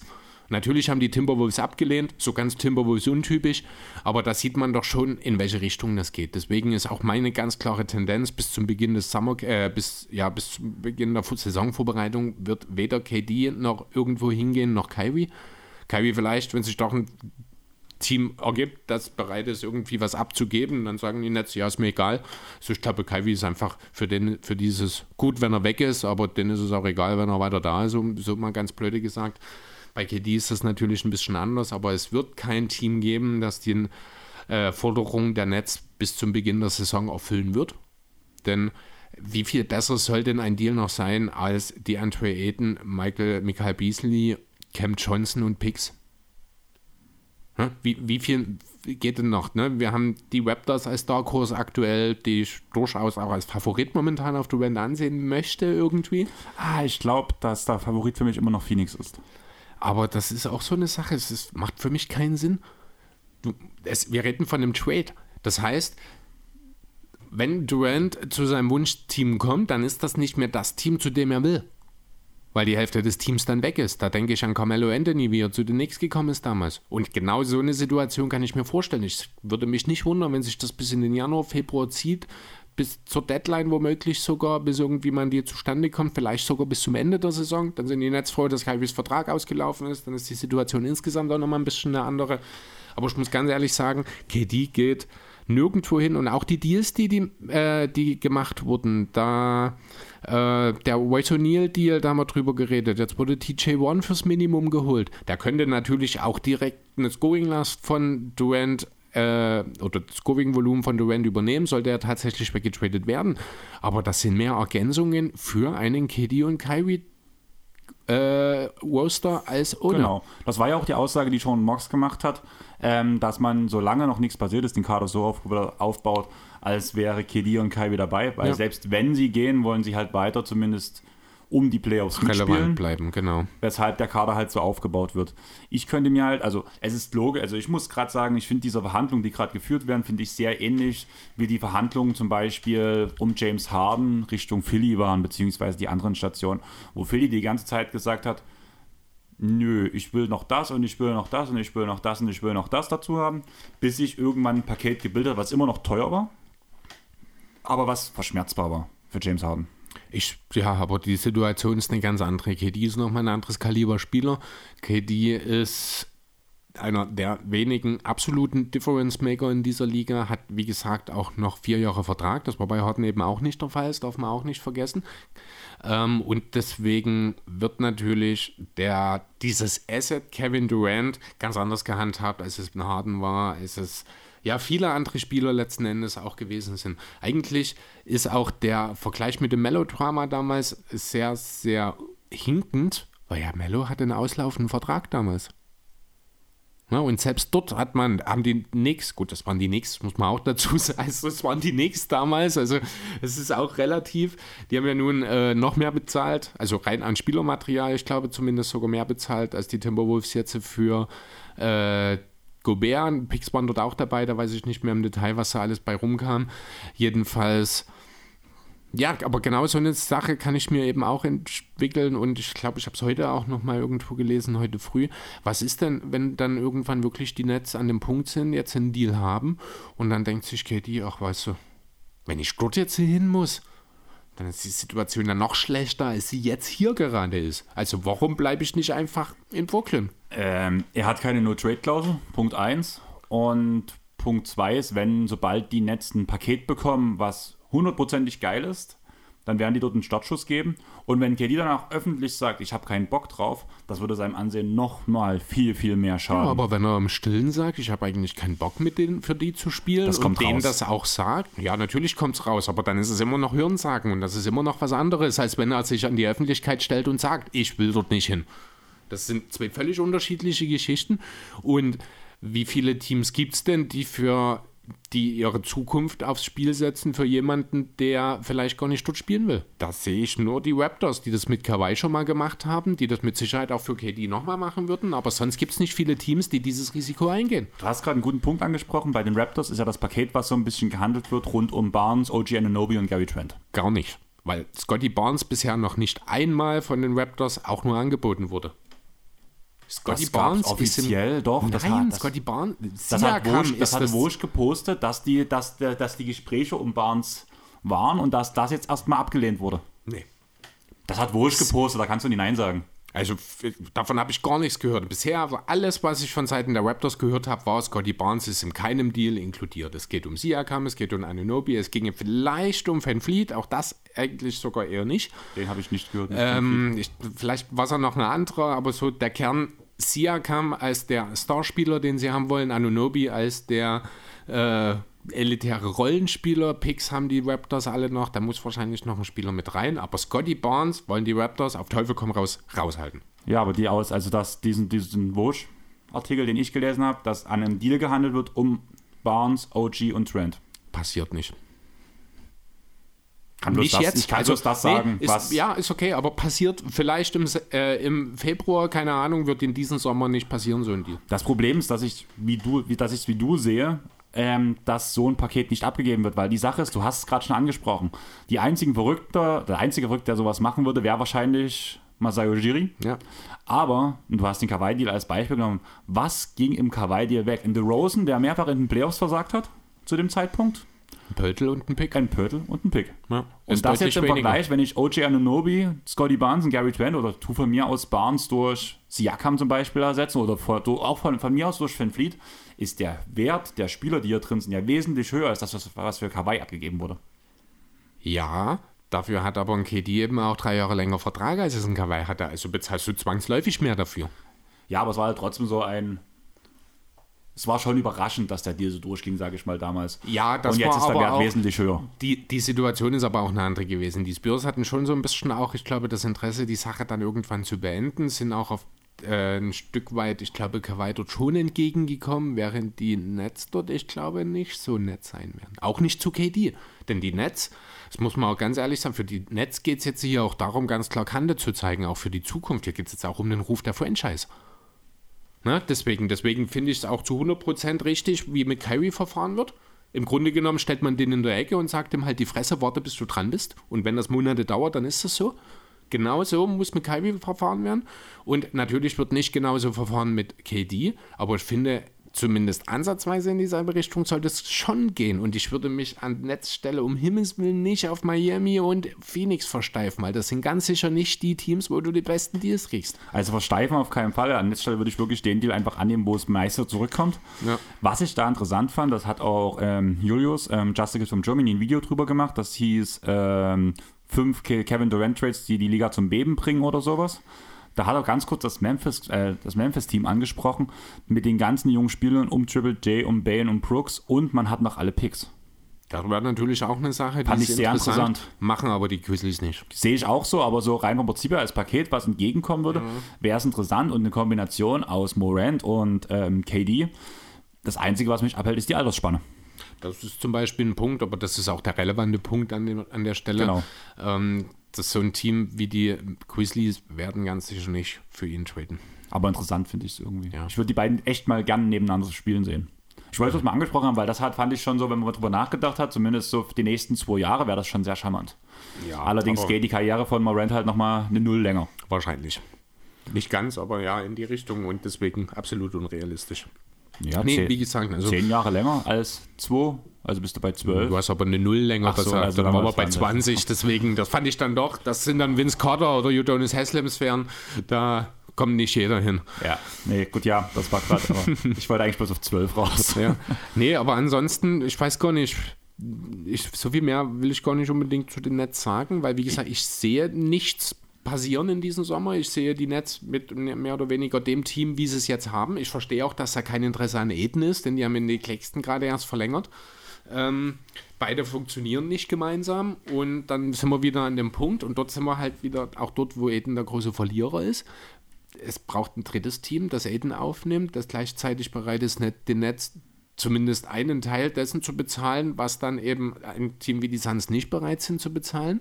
Und solange das in der Luft hängt, gibt es halt auch keinen Deal für Aiden. Deswegen finde ich das auch super, was die Pacers jetzt machen, denn das bringt nochmal einen neuen Schwung in einen in den letzten Tagen extrem eingeschlafenen Free Agent Markt. Das wollte ich gerade ansprechen. Ähm, siehst du ein Dreiteam-Deal zwischen den Suns, den Pacers und den Nets? Äh, ich sehe es nicht, weil ich sehe nicht, was die Pacers haben, was den Nets helfen würde. Turner. Wozu? Spacing. Aber die haben ihren Sender der Zukunft. Aber ist, also wenn du die Schau, also ich sehe dann eher den Punkt, Ja, KD und Claxton zum Beispiel nach Phoenix. Claxton hat doch aber verlängert. Darf der bewegt werden? Also zumindest habe ich ihn schon sein. in Deals gesehen. Okay. Und sonst halt sagen mir dann halt bis zur Trading Deadline, bis er bewegt werden kann, ähm, was er dann wahrscheinlich im Januar sein würde. Kann sein. Dass zum Beispiel Claxton und KD nach ähm, Phoenix? Phoenix, nach zu den Pacers geht dann halt Aiden plus Picks. Und nach Brooklyn kommt dann halt ein Paket aus Turner, Also in dem Bridges. Deal gehen keine Picks nach Indiana. Was? In dem Deal gehen keine Picks Nee. nach Indiana. Aiden und Picks nach in, zu den Pacers, hast du gerade gesagt. Aiden, Aiden zu den Pacers. zu den aber Aiden, keine ja. Picks. Ja, ja, doch, ja, wird eng. Weil Also- die Picks landen in Brooklyn in dem Ja, Deal stimmt. am Ende. Und danach halt Bridges, Turner, ähm, Cam Johnson und wahrscheinlich noch irgendwas anderes. Vielleicht ein Buddy Hield, der ist ja auch, springt ja auch dort rum. Hm. In Indiana. Richtung. Keine Ahnung. Ja, ich weiß es nicht. Kann natürlich passieren. Ich glaube es nicht. Ich denke, Indiana macht jetzt ernst. Einfach auch, weil die gerade sich denken, äh, so eine geile Situation auf dem Markt gerade. Einfach mal einen Turner jetzt, äh, einen Turner sage ich, einen Aiden hier erschleichen. Ich würde es anstelle der Pacers, würde ich jetzt dieses Offersheet in der Aiden hinlegen. Einfach nur um allen anderen Spielern auf dem Markt, also Spieler im Sinne von Franchises jetzt mal schön den Mittelfinger zu zeigen. Sozusagen der kleine Waschbär, der Cleveland letztens war. Ja, so ungefähr. Alles schläft ein und dann kommt da dieses. Es gibt ja nur zwei Teams, die überhaupt Capspace haben. Ich, mich würde es auch nicht wundern, wenn morgen ein Spurs angeboten maximal die bei Aiden auf dem Tisch liegt. Kann sein. Also über Aiden werden wir wahrscheinlich auf jeden oder werden wir auf jeden Fall noch was hören die Tage. Mhm. Die Sache ist, um diese Sache jetzt zu beenden, bis zur Trading Deadline, wo landet Kevin Durant? Oder spielt er nach der Trading Deadline noch für mit die Brooklyn Nets? Also mein Tipp ist Toronto aktuell. Okay, ich bleibe bei Phoenix. Und damit würde ich sagen, wir gehen weiter. Oder wie siehst du das?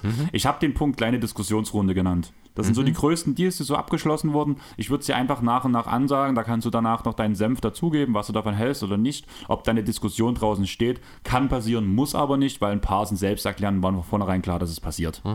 Äh, mein ersten, den ich hier darstellen habe, ist Nikola Jokic, 270 Millionen für fünf Jahre, größter Deal der NBA-Geschichte. No Völlig brainer. verdient. Zion, 193 Millionen für fünf Jahre. Hast du mittlerweile was von Klauseln gehört? Ähm, ich habe gehört, dass es Klauseln gibt. Ich habe gehört, dass diese Klauseln aber nicht leistungsbezogen, sondern wirklich anwesenheitsbezogen sind. Also dass es wohl wirklich nur um bestimmte Parameter an zu absolvierenden Spielen geht. Also die Aussage war wohl, die sind leicht zu erreichen für ihn. Deswegen, ähm, ja, alles okay. Das klingt nach einem guten Deal, also nicht ganz so krass wie bei Embiid beispielsweise dann äh, verklausuliert, sondern aber schon eine gewisse Absicherung für die Pelicans dabei, das ist okay. Dann bin ich bei Darius Garland mit 193 Millionen für fünf Jahre. Das ist dasselbe, oder? Ja, ich sehe es halt, es war sein allererstes gutes Jahr. Ich überlege, ob es ein bisschen zu teuer war.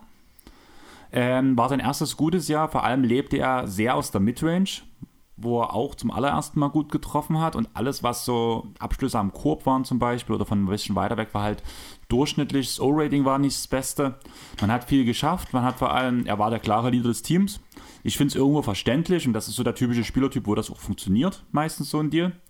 Aber wenn ich es halt zum Beispiel mit Morant vergleiche, sind halt doch Welten dazwischen. Ja, das wird sich auch zeigen im Laufe der nächsten Saison, dass da Welten dazwischen sind, denn bei Garland wird es bei 193 bleiben, beim Moment wird es auf 231 aufsteigen. Das ist ganz einfach. Also das ist halt der Max-Deal, die, äh, die Incentives, um den Supermax zu erreichen, das wird Garland nicht erreichen, denn ich glaube, zweimal All-Star reicht dafür nicht. Ne, also er ist ja jetzt der All-Star geworden diese Saison erstmals. Er ist die klare Guard-Zukunft in Cleveland, deswegen bezahlst du ihm diesen Deal. Das ist in Ordnung. Ähm, ich sehe da keine Probleme. Dann, Morant haben wir gerade angesprochen, ich glaube auch ein No-Brainer, 193 Millionen, fünf Jahre. Ja. Gebe ich ihm wesentlich lieber als auch, auch als Zion. Ähm, Zach Levine, 215 Millionen für fünf Jahre. war auch keine Überraschung. Ich habe von Anfang an gesagt, er bleibt und genau so ist es gekommen. War ja unsere eigene, äh, war von uns beiden ja die Aussage, ja. klar. Ähm, Levine hat ja von vornherein gesagt, er will sich alle Angebote anhören, hat er auch gemacht. Deswegen kam die Vertragszusage ein bisschen später als alle anderen. Aber im Endeffekt war es absehbar, weil kein Team das Geld auf fünf Jahre geben ja. konnte. So, erste strittige Diskussion würde ich sagen. Ähm, 104 Millionen für vier Jahre für Jalen Brunson. Ja, ist noch nicht durch. Ich glaube auch, dass er noch seinen Tweet aktuell irgendwie versucht wird einzufädeln. Ähm, ich glaube auch, dass die Knicks nächstes Jahr keinen Second-Round-Pick haben werden wegen äh, Tampering. Das ist jetzt wohl schon relativ deutlich zu spüren geworden, dass es dort eine, ein, äh, eine Untersuchung geben wird sind wir ehrlich, jeder tempert in der Liga, jeder spricht im Vorfeld mit irgendjemandem. Ich weiß gar nicht, wo ich es gelesen hatte. Thema Außendarstellung hatte, ich kann aufs Box gewesen sein, keine Ahnung, fand ich aber sehr treffend in dem Zusammenhang. Hier geht es einfach um die Außendarstellung. Jeder redet mit jedem. Die Frage ist, was kommt an die Öffentlichkeit? Und da haben die Knicks einfach mal wieder ein gnadenlos schlechten, schlechtes Bild abgegeben. Deswegen, ansonsten, ja, ist jetzt keine Überraschung, ist natürlich kein ganz günstiger Vertrag. Andererseits, ähm, ist das ein Deal, der nicht so teuer ist wie der von Darius Garland, wo ich sagen muss, rein finanziell und spielerisch, das passt schon. Eigentlich ist das okay. Das ist, Garland ist natürlich der bessere Spieler, der auch den höheren Outcome hat, deswegen hat er den höheren, also ich rede jetzt wirklich von jünger. den zwei, ne, ja, auch jünger, ne, ich rede jetzt wirklich von den zwei Verträgen, wenn ich die mir im Vergleich anschaue, dann ist der Brunson-Deal okay. Ja, ich finde ihn halt ein er bisschen, ist nicht billig. Ja, ich hätte halt 90,4 gesagt, so, das wäre so das, was ich ihn. Aber als, dann hätte er in Dallas bleiben können. Ja. Hätte ich mir sogar für Dallas gewünscht. Ja, aber deswegen sagen. hat New York mehr geboten. Weil aber das war halt der Preis, den du bezahlen musst, damit er Dallas verlässt. Deswegen ist das auch marktgerecht am Ende. Aber hier, ich habe so dastehen, zu teuer? Fragezeichen. Wie sehr wurden die Mavs hintergangen bei diesem Punkt, bei diesem Deal? Die Mavs wurden gar nicht hintergegangen. Die Mavs machen seit Jahren einen schlechten Job im, French, äh, im Front Office und Vor es wird um Zeit. Brunson. Ja, um Brunson, der ja äh, ersten Deal hätte unterschrieben, weil es die Mavs nicht wollten. Dann hat er einen schlechten Deal angeboten bekommen, den er dann natürlich nicht mehr wollte, weil es die Saison jetzt. Also sorry, aber ich habe auch kein Mitleid mit den Mavs. Das ist auch wieder die Dragic-Geschichte. Ich glaube, wir hatten es die Woche mal drüber geredet. Ich finde, was dort mit Dragic passiert ist, das ist auch wieder ein sehr, sehr schönes Beispiel dafür, wie schlecht die Mavs im Front Office agieren teilweise. Man backert über ein Jahr an diesen Spieler, man hat den freien Roster-Spot, anstatt ihn aber dann einfach dem Wunschspieler zu geben, hält man sich diesen Roster-Spot offen für irgendwelche Eventualitäten, die vielleicht irgendwann passieren könnten, die aber momentan noch gar nicht auf dem Tisch liegen. Natürlich geht Dragic dann woanders hin, ist jetzt in Chicago gelandet und die Mets gucken in die Röhre. Das ist einfach so, das ist die Folge schlechten Managements und ich muss ganz ehrlich sagen, wenn sich da nichts ändert, wird mir irgendwann auch Luka Doncic ziemlich leid tun. Ja, gebe ich dir auf jeden Fall recht. Ein Punkt zu Brunson noch. Hast du die ähm, familiären beziehungsweise auch. Du meinst ähm, sein Dad? Ja, sein Dad und noch was ringsrum danach dazu ist, das fand ich sehr interessant. Was noch? Der ehemalige Spieleragent von seinem Vater mhm. war Leon Rose. Ah, okay, krass. Und der Sohn von Leon Rose ist der Spieleragent von Jalen Brunson. Ah, krass, das wusste ich nicht. Ich wusste, dass halt die Knicks äh, Papa Brunson, der ja selber auch mal in der NBA gespielt hat, äh, ins Trainerteam mit aufgenommen haben. Das andere wusste ich nicht. Sehr, sehr spannend. Fand ich sehr lustig. Also okay. auch vor allem, dass halt der Sohn von Leon Rose äh, der Agent von Jalen Brunson war. Krass. Das war halt auch so ein Punkt, wo ich sehr lachen musste, wo ja. ich es gefunden habe. Ähm, der nächste Nixte, den ich mir noch mit aufgeschrieben habe, ist 60 Millionen für Mitchell Robinson. Der, vier Jahre. Der erste eigene Rookie seit, ich weiß nicht, 20 Jahren, der ein Vertrag über die ersten vier Jahre hinaus bekommt. Also alleine dafür wird Mitch Robinson wahrscheinlich jetzt erstmal eine Woche feiern. Wird er für das Trikot vielleicht nur die Hallendecke gezogen. Man eigentlich hat ja sonst müsste, nicht viel zu feiern. Eigentlich müsste er jetzt direkt retired werden, das Trikot, das stimmt, ja. Ja, ist aber auch ein No-Brainer. Mitch ist ein super Center. Ist, wie viel waren es jetzt? 40 und äh, 64 oder 60 was? und 4 Jahre, genau. Das ist ein super Deal. Das sind 15 Millionen im Jahr. Das ist völlig in Ordnung. Das ist Starter-Center-Gehalt. Das ist total okay. Also ich sag mal, gehen wir zwei Jahre zurück mit der Leistung, die er da zum Beispiel auch gebracht hat oder auch dann ja, gebe ich dir recht. Aber ich finde es zum einen sehr schwierig, dass mir vor zwei beziehungsweise vor drei Jahren Mitchell Robinson noch einen gewissen Shooting-Touch zugeredet haben, wo es halt auch darum ging, dass er in der Offseason Dreier geworfen hat und sowas. Mittlerweile ist letzte Saison seine Dreierquote unter 50% gesunken. Die Dreierquote äh, unter der, 50 Prozent. Die Freiwurf äh, echt katastrophal, ja. der Kerl. Die Freiwurfquote natürlich. Und danach kommen die ganzen Verletzungen dazu. Ich glaube, soweit ich es mitbekommen habe, hat diese Exception keine Klauseln, kein Nix. Finde ich sehr schwierig. Und dann hat man Hartenstein auch noch bekommen. Ich weiß, meine Meinung ist ein bisschen wahrscheinlich zu hoch für Hartenstein, einfach aufgrund, weil ich gesehen habe, was er bei den Clippers gemacht hat. Aber ich sehe in ihm schon einen variableren Center als ähm, Mitchell ja, Robinson. Aber, aber, aber nicht einen talentierteren. Also Mitch ist immer noch ein sehr, sehr talentierter Kerl. Er hat physisch klare Vorteile. Er ist ein besserer Rebounder als Hartenstein. Er ist wahrscheinlich auch ein bisschen besserer Rim Protector. Rim Protector ähm, war Hartenstein letzte Saison, wenn du es auf 100 Minuten gerechnet hast, einer der Top-Spieler der Liga. Ja, aber auch gegen Bankline-Ups. Also ich verstehe, was du meinst. Also verstehen. Robinson ist ich für mich finde, halt. Das, ich finde das Duo eigentlich sehr gut. Robinson mit dem Backup Hartenstein, die können auch vielleicht mal ein paar Minuten nebeneinander agieren. Ich finde die beiden. Schwierig vielleicht, aber das geht, weil halt Hartenstein zumindest diese Playmaking-Ability mitbringt. Ich finde, das ist eine sehr, sehr gute Center-Rotation. Eine talentierte, die noch Upside hat. Mir gefällt das sehr gut. Natürlich beide nicht super billig, ähm, aber ja gut, 8 Millionen für ein Backup-Center ist teuer, das muss man schon sagen, dass es war. Aber ansonsten, das ist okay, ich finde das in Ordnung. Also ich muss sagen, ich verstehe den Hartenstein-Deal, das war ja das, was wir so ein bisschen prognostiziert haben, wenn er nicht bei den Clippers bleibt ungefähr, so was er kriegen kann. Ich finde halt Mitchell Robinson ein bisschen zu teuer, aber wie du auch schon sagst, eine gute Rotation, einfach weil ich finde, das ist sehr zu vergleichen mit zum Beispiel auch Subac und ähm, Hartenstein. Der eine Brettsender, der halt aus dem Lob größtenteils macht, nur das also, okay, da ist Subac schon mal ein Stück besser, weil er das macht, was er auch kann, immer bloß. Und Mitchell Robinson halt, zu viel probiert. Ja, Subac ist halt ein Post-Center, der ja. wirklich noch so ein bisschen, das geht Robinson ein bisschen ab, das ist halt wirklich mehr Lob-Thread, Pick-and-Roll-Thread. Aber ja, gut, dafür brauchen die Knicks dann halt den passenden Playmaker und der ist mit Jalen Brunson an der Angel und dann finde ich, ist das schon alles okay. Also ich habe schon weitaus schlechtere Knicks auf Seasons gesehen. Ja, das auf jeden Fall, aber trotzdem finde ich diesen Deal ein bisschen zu überteuert. Also ich hätte ein bisschen weniger gegeben. Ein anderer Center, der das ist auch der letzte von, den, von der Diskussionsrunde. Wenn du weitere hast, kannst du es gerne anmelden danach. Mhm. Den ich hier da stehen habe, sind 70 Millionen für vier Jahre für Nikola Nurkic. Ich weiß, du bist ein Fan von ihm. Ich sehe ihn ja mal ein bisschen kritischer als du, vielleicht auch, weil ich die Portland-Brille nicht ganz so auf habe.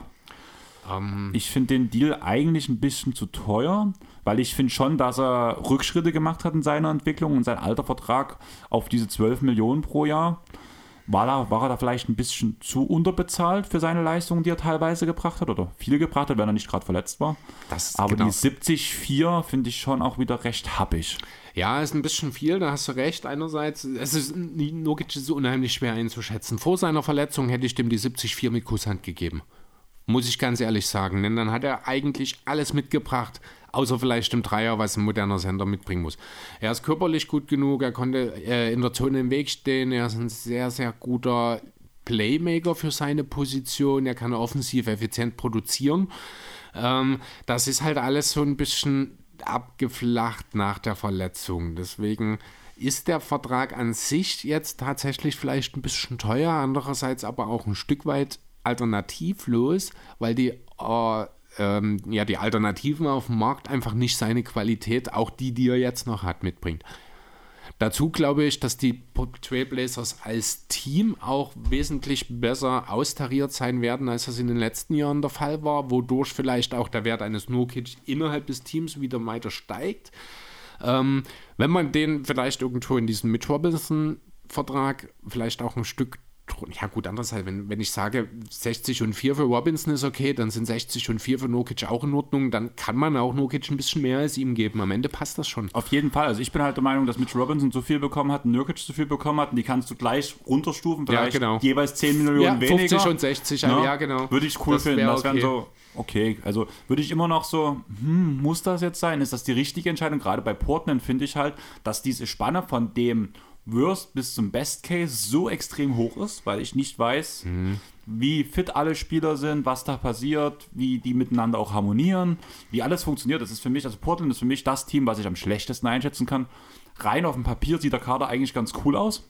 Ja, gerade in der Spitze. Es gibt noch ein paar genau. Tiefe, in der Tiefe noch ein bisschen, aber ich habe auch mal geschaut, ne? also eine Starting Five aus dem, aus Anthony Simons, Josh Hart, Jeremy Quinn und Nokic, das ist nicht so schlecht. Das ist schon fett, das ist ne? wirklich gut, aber... Du hast Spieler wie Little, die dahinter kommen, wie Justice Winslow, man hat Gary Payton Jr. für drei Jahre und ich habe jetzt 26 heute gelesen, aufgeschrieben habe ich mir 28 Millionen. Ich habe es irgendwo also auf jeden Fall, Genau, auf jeden Fall für unter 10 im Jahr äh, hat man sich Gary Payton den zweiten für drei Jahre reingeholt. Ähm, das ist gut. Du hast Nasir Little, habe ich glaube gerade schon gesagt. Wer weiß, was ein Shaden Sharp liefern kann. Drei Jahre 28 Millionen, Gary. Habe ich auch hier stehen, ja. Ich habe irgendwo 26. Ich glaube, das kann nur ein Tippfehler gewesen sein. Wer weiß.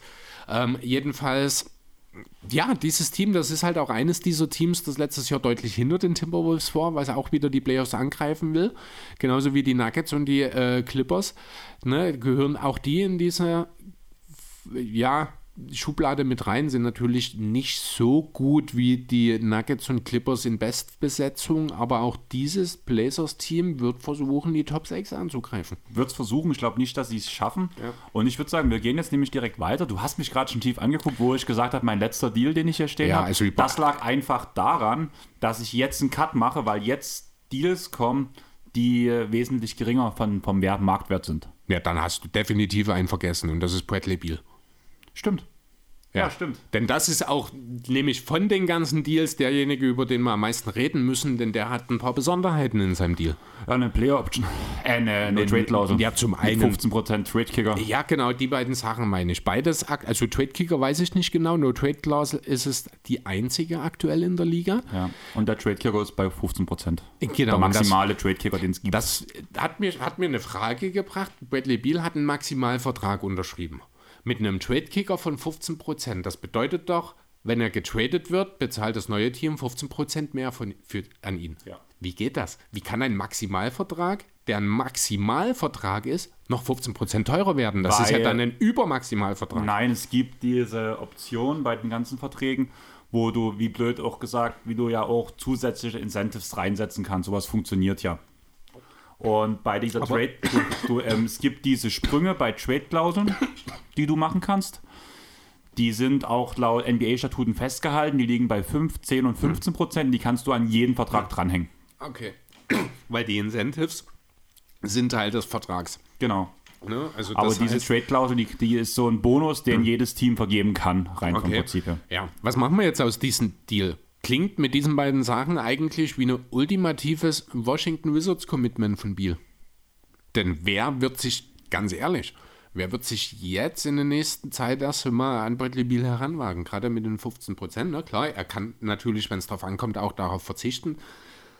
Er kann auch auf seine No-Trade-Klausel verzichten, natürlich, wenn sie irgendwann dazu kommt. Aber jetzt so, in diesem Kontext, ähm, eben mit diesen beiden Klauseln habe ich wirklich den Eindruck, dass Bradley Beal seine Karriere in Washington beenden will. Ganz ehrlich, erstmal ging es dort um, so ein bisschen ums Geld, würde ich sagen.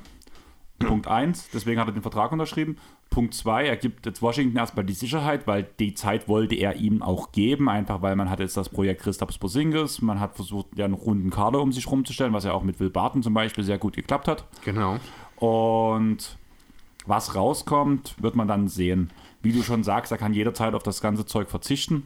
Und von daher sehe ich das gar nicht so übel. Es ist erstmal so ein Commitment, wo man halt sagt, das sieht erstmal gut aus. Es unterstreicht die Aussage, die er uns eigentlich seit fünf Jahren sagt, gefühlt, mhm. dass er den Dirk Nowitzki-Weg gehen will. Allerdings hat Dirk Nowitzki auch auf Geld verzichtet. Ja, aber nicht zu dem Zeitpunkt in der Karriere. Doch, stimmt, ein paar Millionen. Das hat ja auch mhm. in der Doku äh, Mark Cuban gesagt. Aber erst nach dem Titel. Nee, das Oder? war auf jeden Was Fall vorher? das war vor okay. dem Titel auf jeden also, Fall ja, gut, schon. Dann, also so eine harten Geschichte wahrscheinlich. Ja, Gott, kann sogar sein, mhm. wenn du das sagst, aber ja, okay, ich glaube, das ist auch nicht das, was die Leute meinen, wenn sie den Dirk Nowitzki-Weg meinen. Ne? Nein, aber mir geht es halt darum, dort geht Spiel schon zum einen ums Geld, das ist danach auch die Wertschätzung, die die Franchise ihm offenlegt. Für mich ist eher der Punkt, an was, als was ich sofort denken muss, John Wall. Inwiefern? John Wall hat einen Supermax bekommen, hat sich verletzt, alles war im Arsch. Und John Wall war für mich schon ein, also ich bin kein John Wall-Fan, habe ich schon oft genug gesagt, aber John Wall war für mich ein Spieler, der wirklich das Franchise-Player-Potenzial hat, als bester Spieler vielleicht sogar, oder als, ja doch als bester Spieler ein Team vielleicht zum Titel zu führen, wenn du das richtige Zeug ringsherum stellst. Das sehe ich bei Bradley Beal nicht. Bradley Beal ist eine gute, äh, für ein Championship-Team eine zweite Option, vielleicht sogar bloß eine dritte, aber mehr wird da halt nichts. Ich glaube, da haben wir ein bisschen unterschiedliche Ansichten. Ich sehe Bradley Beal durchaus als besten Spieler in einem richtigen Teamkonstrukt. Äh, kann ich mir das schon vorstellen. Ich ja. finde, die Wizards haben da auch einen guten Schritt in die richtige Richtung mit dem von dir schon angesprochenen Trade gemacht. Bauen wir mal ganz kurz mit ein. KCP, also Kentavious, Caldwell Pope und ich Smith sind nach Denver gegangen. Man hat dafür Monte Morris und Will Barton bekommen. Das sind genau zwei Spieler, die sehr, sehr gut zu Bradley Beal passen die den Wizards äh, Flexibilität geben. Ich glaube, Morris hat in Denver gezeigt, dass er bereit ist, eine Starting Point Guard Position einzunehmen. Die ist natürlich nicht mehr da, wenn Murray zurückkommt, der übrigens jetzt wieder 5 on 5 trainiert und zu Beginn der Saison wahrscheinlich bereit sein wird.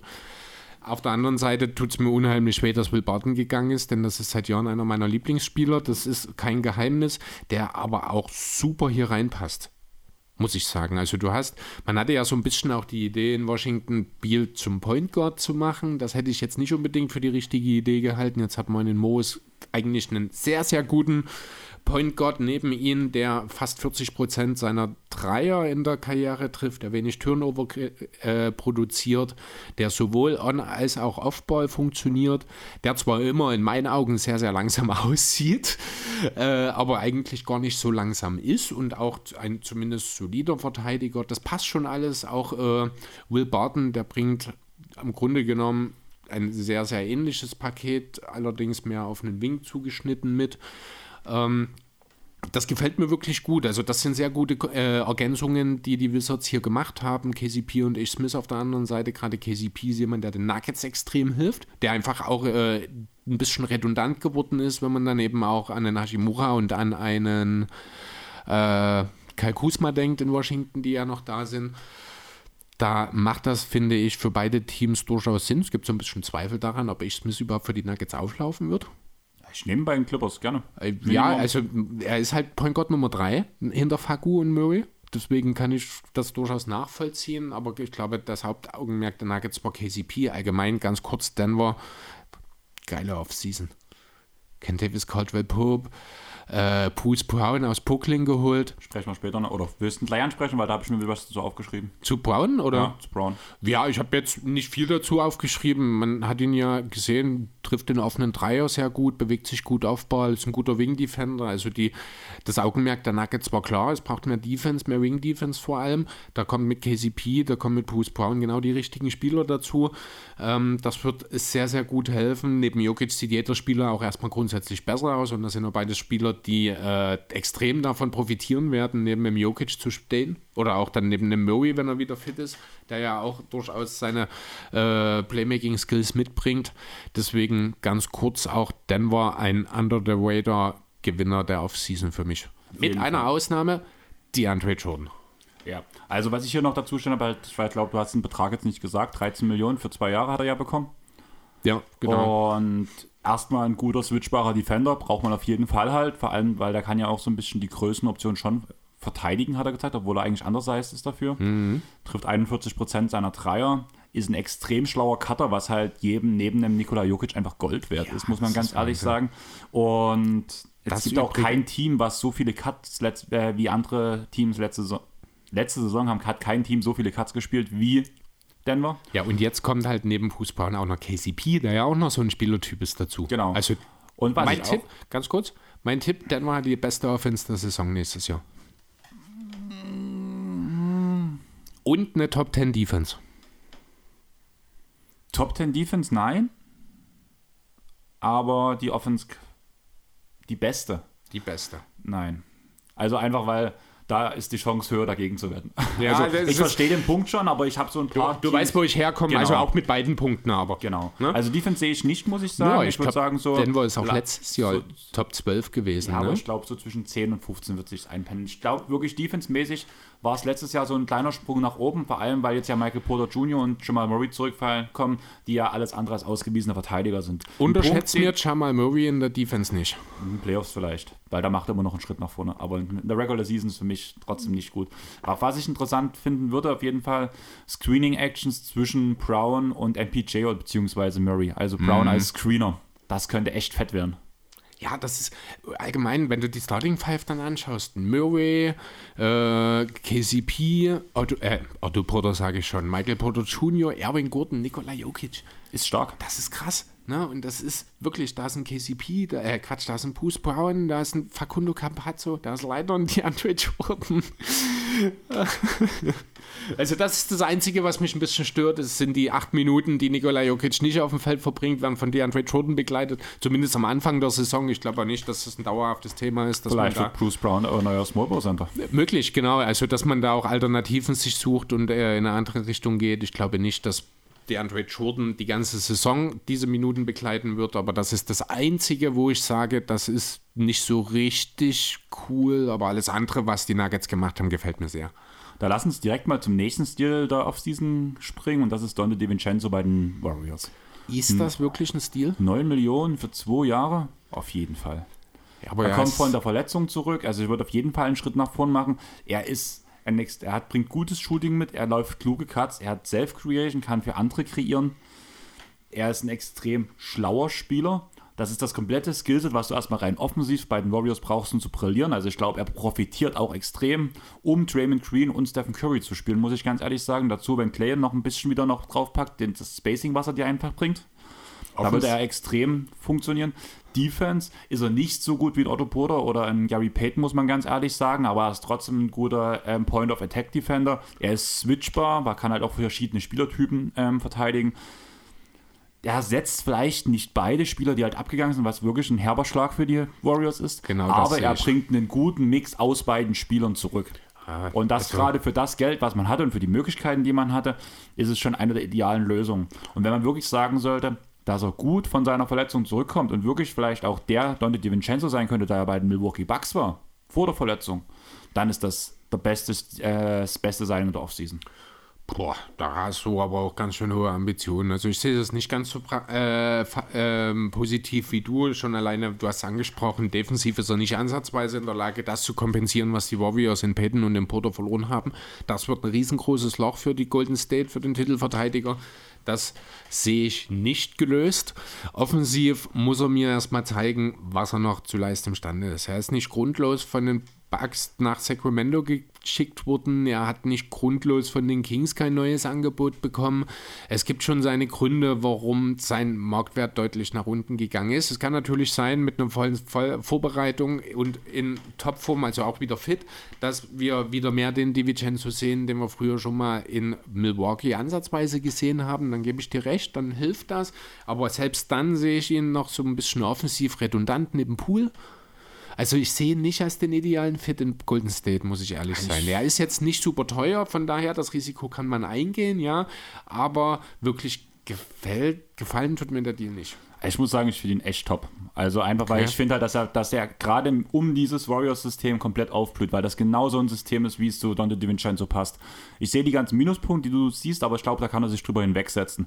Was mir Angst macht, ist nicht unbedingt, dass Milwaukee ihn abgegeben hat, weil zu dem Zeitpunkt brauchte man Unterstützung für die Playoffs, muss man ganz ehrlich sagen. Deswegen wurde er abgegeben. Und ein bisschen mehr Sorgen macht mir, dass, dass die Kings keine Verlängerung ausgesprochen haben, Eben. weil die die Krankenakte noch besser kennen als alle anderen Teams. Allerdings reden wir auch gerade von den Kings und das wäre so das typische Ding, dass jetzt auf einmal, also übertrieben gesagt, Dante DiVincenzo zum Franch äh, Franchise-Star wird. Ja, das ist, das war halt auch so der Punkt, als ich es gesagt habe. Kings, da habe ich mir auch kurz auf die Zunge gebissen. Ähm, ja, aber trotzdem, also ich, ich sehe deinen Punkt, ich sehe, wo du herkommst, das kann auch alles so eintreffen. Ich habe da aber mehr Zweifel als du einfach. Aber ich lasse mich gerne von Big Ragu auch vom Gegenteil überzeugen. Es kann halt auch gut sein, ich glaube, ich bin ja zumindest von uns beiden der, der einen wesentlich länger auf dem Schirm hat. Ich war ja so ein kleiner Belieber sein, am ja. Anfang schon immer, wo ich meine Witze drüber gemacht habe, über den Spitznamen alleine. Und ich war ja immer ein Riesenfan von, auch seit seiner Draft schon. Und von daher, vielleicht ist dort auch wieder der Punkt, vielleicht eine zu rosa-rote Brille, vielleicht ähnlich wie bei Hartenstein, wie es bei mir so ein bisschen ist, dass ich ihn einfach zu positiv sehe. Aber ich sehe halt schon, dass er dort perfekt reinpasst und dort einfach sehr gut funktioniert. Aber wir haben jetzt schon den anderen Spieler angesprochen, den ähm, DiVincenzo ersetzen muss. Und das ist Gary Payton, der zu den Blazers abgewandert ist. Ja. Jetzt muss ich erstmal einen großen, ein großes Eingeständnis machen, weil ich stand völlig fehl am Platz heute. Okay. Mein erster Stichpunkt, den habe ich jetzt auch durchgestrichen. Also für euch, ähm, wir haben die Zeit ein bisschen nach vorn geschoben, aber einfach, weil mir die Ausarbeitung so viel Spaß gemacht hat. Ich tue ja mal alles erstmal handschriftlich machen und tue danach halt alles noch ein bisschen genauer ausarbeiten. Bei den handschriftlichen, da bin ich jetzt gerade gelandet noch so ein bisschen, bei so ein paar Zusatzinformationen, da wäre auch nicht mehr so viel dazugekommen. Da habe ich stehen, ist in die Fußstapfen seines Vaters getreten. Oh, Weil ich- also man muss fairerweise sagen, geografisch ist es nicht weit weg, ne? Seattle und Portland, da hast du recht.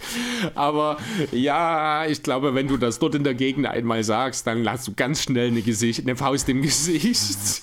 Ja, also ich finde das mal schön, dass du es direkt verstanden hast, dass es geografisch gemeint Ja. war bei mir und nicht leistungstechnisch, weil da muss man ehrlich sagen, da wird er nie an Ja, also die, ist halt auch ein anderes Team. Genau. Das war zuerst Portland Seattle halt, ne? Aber das Genau. ist halt.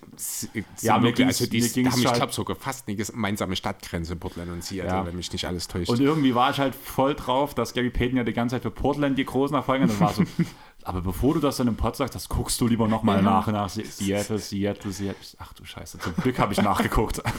Aber ich wusste, dass ich dir damit einen Lacher ins Gesicht ja, zücke. tatsächlich. Und ich finde es schön, dass du sofort wusstest, Mhm. was für Fußstapfen ich meinte, dass es die geografischen sind und nicht die leistungsmäßigen. Das ist auch schon mal viel wert. Ja, wobei leistungsmäßig defensiv geht er ja durchaus in eine gute Richtung. Geht in eine Defensiv, gute Richtung, aber dadurch, dass er sich auch nicht mehr so groß verbessern wird, weil er einfach auch schon 28 Jahre alt ist, 29. sogar 29, da sehe ich halt nicht mehr so viel nach oben und da hat halt einfach sein Vater schon wesentlich mehr gerissen. Im Endeffekt soll er jetzt die nächsten drei Jahre für die Blazers spielen, bekommt 28 Millionen und ja, ich finde, er ist einfach ein perfektes, eine perfekte Kombination für ähm, Anthony Simons und Damian Lillard. Ja, ich habe Letztes vorhin. Jahr Platz 29 in der Defense, die Blazers. Du hast schon ein bisschen was angesprochen, wo wir Genau. vorhin über Nurkic geredet haben. Deswegen würde ich das Thema vielleicht gar nicht so sehr ausweiten. Aber du kannst mal deinen, deinen Senf zu Gary Payton, da bist du ja ein Riesenfan gewesen. Und Ja, jetzt zu den Blazers noch dazugeben. Wann kommt das Payton-Trikot? Ähm, ja, keine Ahnung. Ich habe erstmal, ich habe zwei Blazers-Trikots zu Hause. Meine nächsten Ziele sind erstmal die Nuggets und die Titans. Ähm, deswegen, so schnell wird da kein Trikot von den Blazers dazukommen. Aber der Deal ist natürlich, das ist genau das, ähm, was den Blazers gefehlt hat. Noch so ein richtig elitärer Guard-Verteidiger, der da eben Dame und Anthony Simons so ein bisschen entlasten kann. Der ist jetzt in äh, ja, in Gary Payton eben da. Das ist sehr, sehr gut, wenn dann auch der, der Pick Shaden Sharp einschlägt und dann hast du mit Winslow, mit Little, hast du durchaus auch eine Bankline-Up, die zumindest teilweise gute Defense spielen können, die auch offensiv produzieren können, wenn du dort vereinzelt einen Starter mit reinnimmst, dann, wie gesagt, kann ich mir vorstellen, dass die Blazers durchaus auch Ambitionen haben, Platz 6 anzugreifen. Einzig und allein realistisch sehe ich es nicht, einfach weil es wahrscheinlich zehn Teams gibt, die Platz 6 angreifen, also mindestens Platz 6 im Westen angreifen werden.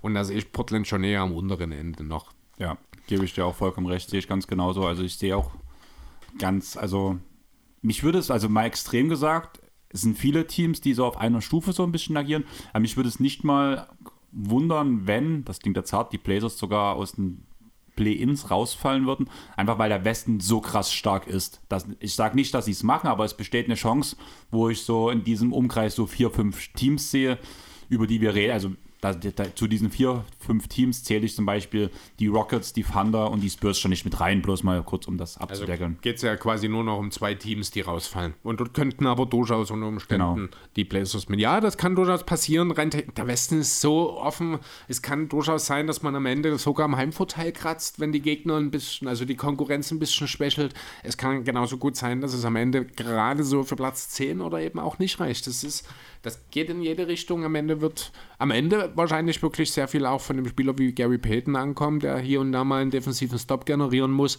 um den ein oder anderen Sieg zu garantieren. Genau, und wo halt auch vor allem offensiv nochmal eine kleine Leistungssteigerung kommen muss. Dafür, also ich finde halt, dieses Blazers-Team müssen, müssen alle nochmal einen kleinen Schritt in der jeweiligen Rolle nach vorn gehen. Also Grant wird nicht besser spielen, rein von den Zahlen her, als in Detroit.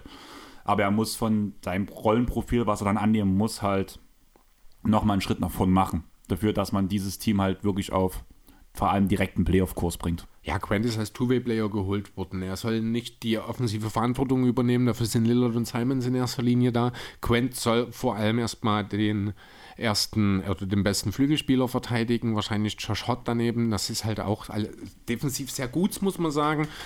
Ähm, ich sehe, was die Bla- Blazers, nicht Pacers, sondern was die Blazers machen. Ob das am Ende aber auch reicht, dass man Damian Lillard von der Extension nochmal überzeugen kann, da weiß ich nicht so richtig. Willst du da noch was zu dem Tweet sagen, den du mir letztens noch an den Kopf gehauen hast? oder? Ja, der hat eine Story, was ich glaube sogar auf Insta, Loyalty has an explanation date. Also Loyalität hat ein Ablaufdatum. Das hat er vor ein paar Tagen gepostet. Das ist so ein bisschen ein Wink. Ich bin zwar noch bei euch, aber ich will jetzt auch sehen, dass ihr klotzt und das was wird. Ich finde, dass dieser Sommer eine sehr gute Grundlage dafür gewesen ist.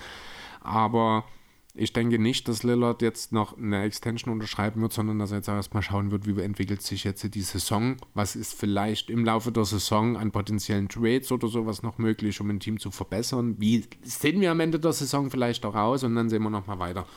Im Falle es funktioniert nicht, denkst du, diese Story kann diesen Hype auslösen, wie der I don't wanna be here Post Ja, von. Quatsch. Also, Also schon alleine, weil es einen klaren Unterschied gibt zwischen ich will nicht hier sein und vielleicht bin ich irgendwann unter bestimmten Umständen nicht mehr bereit, hier bleiben zu wollen. Also das sind ja, Welten. ja, genau. Ja. Ich wollte das mal ansprechen, weil ich halt, äh, wo du mir das gesagt hast, so ein bisschen diese Story halt im Kopf in dem Moment dann.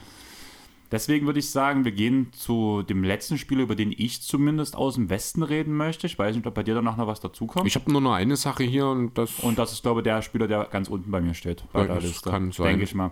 Und ich rede von John Wall zu den Clippers. Ja, das war klar, dass du da nochmal, da hast du, ich glaube, ihr habt da letzte Woche schon mal ein bisschen drüber geredet. Genau. Du bist ja nicht der größte Fan davon. Du stehst auch ziemlich alleine mit deiner Meinung da. Das finde ich auch in Ordnung, denn ich kann deinen Punkt, warum du Hartenstein über Wahl willst, immer noch nicht nachvollziehen. So reine richtig. Zukunftsplanung halt bloß, weil ich Ja, halt, aber welches Team, das mit zwei über 30-jährigen Superstars im Kader ist, macht eine Zukunftsplanung? Das machen nur die Warriors. Punkt. Das ist aber ein sehr gutes Team. Ja, die haben aber auch dafür ein Jahr richtig abgekackten Number 2-Pick gewonnen. Ja, zumindest aber verstehst du meine Meinung gar nicht, weil zum Beispiel David und Leo haben ja meine Aussagen schon verstanden, Ich worum es finde, ging. die Aussagen, die du tätigst, sind jetzt nicht total daneben. Ich finde aber in der Situation, in der die Clippers sind, bist du damit total falsch. Ich verstehe, was, was ihr meint, habe ich ja damals, habe Ja. ich ja letzte Woche, also für euch am Mittwoch ja schon gesagt, dass ich diesen Punkt verstehe. Das ist halt bei mir, habe ich ja auch, glaube wo wir mal drüber geredet haben, privat, gesagt, dass es halt, mir wurde ja jetzt die deutsche Brille vorgeworfen, bei mir ist es wahrscheinlich eher die Clippers-Brille, würde ich sagen. Ja, ich glaube, in dem Fall mag es vielleicht auch ein bisschen miteinander eingreifen. Ich aber hab das eigentlich- ist, bin am Ende ist es scheißegal, was es für eine Brille ist. Ich verstehe schon auch den Wert von Hartenstein, den die Clippers hatten, aber wenn die Clippers, die haben nun mal Subats als Starter und in der heutigen Zeit brauchst du keine zwei teuren Big Men normalerweise. Die Knicks gehen da auch ein bisschen tatsächlich in die andere Richtung, denn wo, womit sind die Clippers am erfolgreichsten gewesen, wenn ein Batum oder ein Morris auf der 5 gestanden haben zuletzt? Und dann ist für Hartenstein einfach das Geld nicht da, weil du die klare Planstelle auf der Point Guard Position besetzen musstest und dann gebe ich das Geld zehnmal lieber für John Wall als für Isaiah Hartenstein aus. Und das Geld sind zwei Jahre in den Taxplayer Mid-Level, wo man sagen muss, dass die Rockets 40 Millionen noch weiter an John Wall zahlen. Ich glaube, das, was er jetzt von den Clippers kriegt, ist genau das, auf das er verzichtet hat bei seinem Buyout. Ne? Ähm, Season ein bisschen weniger ist es, also glaube Okay. acht- glaube 800.000 oder sowas. Boah, also der bei- gute Kerl. Ja, da hat er, hat er viel aufgegeben dafür. Ja. Wie gesagt, meine Traum, mein Traumszenario wäre es halt gewesen, die Textplayer an Hartenstein, die, äh, das Minimum an Wall, weil er ja immer noch, noch genug Geld verdient. Und wenn er so unbedingt mit ähm, George und Kawhi zusammenspielen will, hätte es ja wert sein können. hätte Im Endeffekt habe ich mich auch ein bisschen relativiert. Äh, man braucht halt das Playmaking. Das ist schon wichtig. Ich hoffe halt, dass er seine Rolle anpassen kann einfach. Das ist das, was mir wichtig ist, was ich als Fragezeichen sehe, weil wir einfach John Wall noch nicht eine Rollenspielerrolle gesehen haben und er ist in diesem Team kein Star. Es ist nun mal so. Und ich hoffe, dass er das umsetzen kann. Mein Wenn Tipp? er das kann, wird es perfekt. Mein Tipp, noch vor Ende der Regular Season hat er Reggie Jackson den Starterplatz abgenommen, wenn er fit bleibt. Ich, Unabhängig von der Rolle, die wird sich dabei nicht groß ändern. Er wird halt einfach in erster Linie als Playmaker agieren dort, gar nicht zwingend für den eigenen Wurf da sein müssen, denn dafür gibt es genug Optionen im Kader. Ähm, aber er glaub- ist da, ich halte ihn immer noch für einen besseren Spieler, auch jetzt aktuell als Reggie Jackson. Ich, Ich weiß es halt ist nicht, vielleicht ein bisschen schwierig, weil mh, der Wurf nicht ganz so stabil ist, aber das ist der von Reggie Jackson auch nicht. Ähm, von daher, ich, ich kann mir vorstellen, weil ich halte Wall für den besseren Verteidiger. Wenn als er Reggie auf sein Niveau wenn er wiederkommt, fit ist, auf ja. jeden Fall, gar keine Frage. Genau. Und deswegen würde es mich nicht wundern, wenn Wall am Ende der Saison und auch in den Playoffs als Starter für die Clippers aktiv sein wird. Ich glaube nicht, dass es bis zum Ende der Saison braucht. Also ganz ehrlich, wenn Wall einigermaßen fit ist und das Ganze und sich komplett reanimiert hat von seiner Verletzung, dann wird er vom Game One Möglich. Starter sein. Ja. Also ich sehe eigentlich Reggie komplett von der Bank als Sixth Man kommen. Ist was- okay. genau. Macht doch Sinn. Ich bin halt kein War-Fan, das ist auch wahrscheinlich das größte Problem. Auch ein bisschen das Thema Spacing muss man halt hoffen, dass die anderen Spieler danach einen Schritt nach vorn machen. Allerdings ist ja Wall aus dem Catch-and-Shoot gar nicht so schlecht vom Spacing her, was er herbringt. Das sind ja meistens bloß, dass er, weil er halt den Ball so oft in der Hand hat und das ist halt für mich der wichtige Punkt, Wall muss den Ball aus der Hand geben, der Ball muss laufen, wie es bei den Clippers halt ist.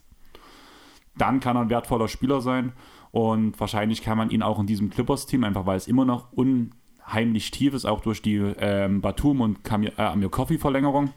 Man hat noch einen Man, man hat Kennard, man hat BJ, man hat halt die Stars. Ähm, er kann wahrscheinlich auch mal das ein oder andere Spiel aussetzen, um sich zu schonen. Ja. Und das wird, glaube ich, sehr wichtig sein. Und deswegen hoffe ich einfach, dass er den Impact bringt, dass ich es am Ende nicht bereuen muss. Jo, passt.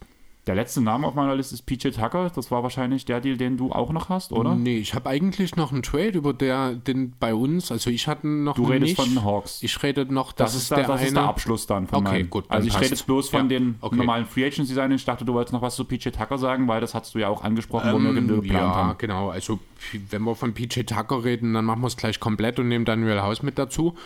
Ähm, die Ex-Rockets-Gang kommt langsam wieder zusammen, gerade wenn man auch bedenkt, dass man ja für die Anthony Melton getradet hat und auch der neue James Harden-Deal jetzt früher oder später auch mal durchsickern wird. Äh, irgendwas drei Jahre und 100 bis 109 Millionen sind so Gespräch wohl irgendwas in dem Bereich, also deutlich unter dem Maximaldeal für mehr Flexibilität. Sehr schön. Das zeigt, dass Harden sich wirklich jetzt zu den Sixers committet. Ich glaube nicht, dass er das in Brooklyn gemacht hätte. Diesen Deal, diesen, äh, diese Abstriche. Ja, ansonsten Daniel Haus, ich glaube, für das Minimum gekommen, 3D-Spieler, der von der Bank durchaus positiven Einfluss haben wird, gefällt mir sehr. PJ Tucker an sich auch, aber drei Jahre 33, alles voll garantiert, ist natürlich ein bisschen heftig. Ich glaube, ich habe es die Woche schon mal zu dir gesagt. Ich finde den Deal an sich okay. Wenn es eine Teamoption im dritten Jahr wäre, dann wäre das total in Ordnung. 11 Millionen ist natürlich auch nicht billig für ihn, aber das ist der Preis, den du bezahlen musst für jemanden wie ihn. Zumal, da wären wir wieder bei dem Punkt, was ich ja auch ganz am Anfang vom Pod gesagt habe, wir haben gerade jährlich eine Steigerung des Caps von 10 Millionen. Ja, genau. Und deswegen ist das, äh, ist das okay. Wie gesagt, für einen 40-Jährigen dann 11 Millionen hinlegen, das kann sich noch rächen. Aber alleine für das, wofür PJ Tucker steht und für die Ziele, die die Sixers haben, ist das für mich absolut nachvollziehbar. Ist das okay? Wie gesagt, der dritte Jahr nicht so prickelnd, aber Tucker bringt Härte mit. Tucker bringt Attitude mit, die den Sixers hier und da mal ein bisschen abgegangen ist. Äh, insgesamt muss man sagen, Daryl Morey macht richtig gute Deals. Also jeder Deal, der hier bisher passiert ist, gefällt mir sehr, macht das Team eindeutig besser. Ob es nun Melton, ob es Haus, ob es Tuckers, das ist nun alles ehemalige Rockets sind. Das ist, das sieht ein bisschen komisch aus, aber die Spielertypen sind okay, das ist in Ordnung. PJ Tucker muss halt offensiv nicht viel machen, als in der Ecke stehen und seinen offenen Dreier treffen. Daniel House im Grunde genommen nichts anderes. Melton wird da ein bisschen eine größere Rolle zutage kommen. Alle drei sind überdurchschnittliche bis elitäre Verteidiger auf ihren Positionen. Ah, Deswegen Daniel House. Also für, Ja, den, für, den, überdurchschnittlich. für den Deal ist es okay. für ein Minimum-Deal so ein Verteidiger, Ist der gut. auch den Dreier trifft, ist das völlig in Ordnung. Also wenn ich sage überdurchschnittlich bis elitär, dann ist Daniel House der, der überdurchschnittlich ist, Tucker der, der etwas überdurchschnittlich ist und Melton ist für mich der absolute, die absolute Krönung dieser Offseason bisher gewesen. Also Melton war super, gebe ich dir Melton löst so viele Probleme, das ist astrein, das ist gnadenlos gut. Ja, deswegen, also das ist okay, wenn dann der Harden-Deal durch ist. Ich glaube auch nicht, dass die Sixers ernsthaft ins Rennen um Kevin Durant einsteigen werden. Ähm, von daher wird das so ungefähr das Team sein, mit dem wir dann in die Saison gehen. Da muss Heimvorteil in den Playoffs absolut drin sein, wahrscheinlich auch in der zweiten Runde mindestens. Und dann schauen wir mal, was möglich ist. Genau. Deswegen würde ich jetzt noch, bevor wir zu den Hawks gehen, das letzte wichtige Signing der Offseason noch ähm, bekannt geben. Was Mhm. Oh, eins noch ganz kurz, wir noch, bevor wir zu, in Lonnie Walker bei den Lakers. Absolute Krütze. Ja, weiß auch nicht, was das soll. Also der Gut, danke. ist jetzt nicht unbedingt äh, der Typ Spieler, der in LA gebraucht wird, weil er hat einen wackeligen Wurf. Er ist zwar ein halbwegs okayer Verteidiger, aber eigentlich auch nicht. Also Lonnie Walker ist ein Ist- guten Teamkonstrukt, ein Ist, guter Verteidiger. ja, aber nicht in dem, aber nicht für das, was die Lakers brauchen. Ähm, dass die Spurs ihm jetzt nicht mal ein Qualifying-Offer abgegeben haben, das ist insofern nachvollziehbar, dass man komplett jetzt einreist. Ich glaube auch nicht, dass Pöltl zu Beginn der Saison noch in San Antonio sein wird. Ähm, aber hat er nicht sogar die Tax-Player gekostet? Ja. Zwei Also Jahre. verstehe ich gar nicht, was die Lakers dort. Das ist ja quasi ein THT-Klon in etwas älter, aber Allgemein, ähm, Lakers Offseason, ich dachte eigentlich, muss ich sagen, nachdem wir letztes Jahr solche Diskussionen geführt haben, dachte ich irgendwie, du findest die wieder ganz okay. Aber ich finde schon wieder, es wurde nur Krütze gemacht. ja, es ist irgendwie, ich gucke gerade mal, was jetzt hier noch dabei war. Die Lakers, Lonnie Walker, ja gut, Damian Jones als Backup-Sender ist okay. Thomas Für- Bryant ist Ganz auch kurz, gut. Damian Jones für zwei Jahre mit Player Option.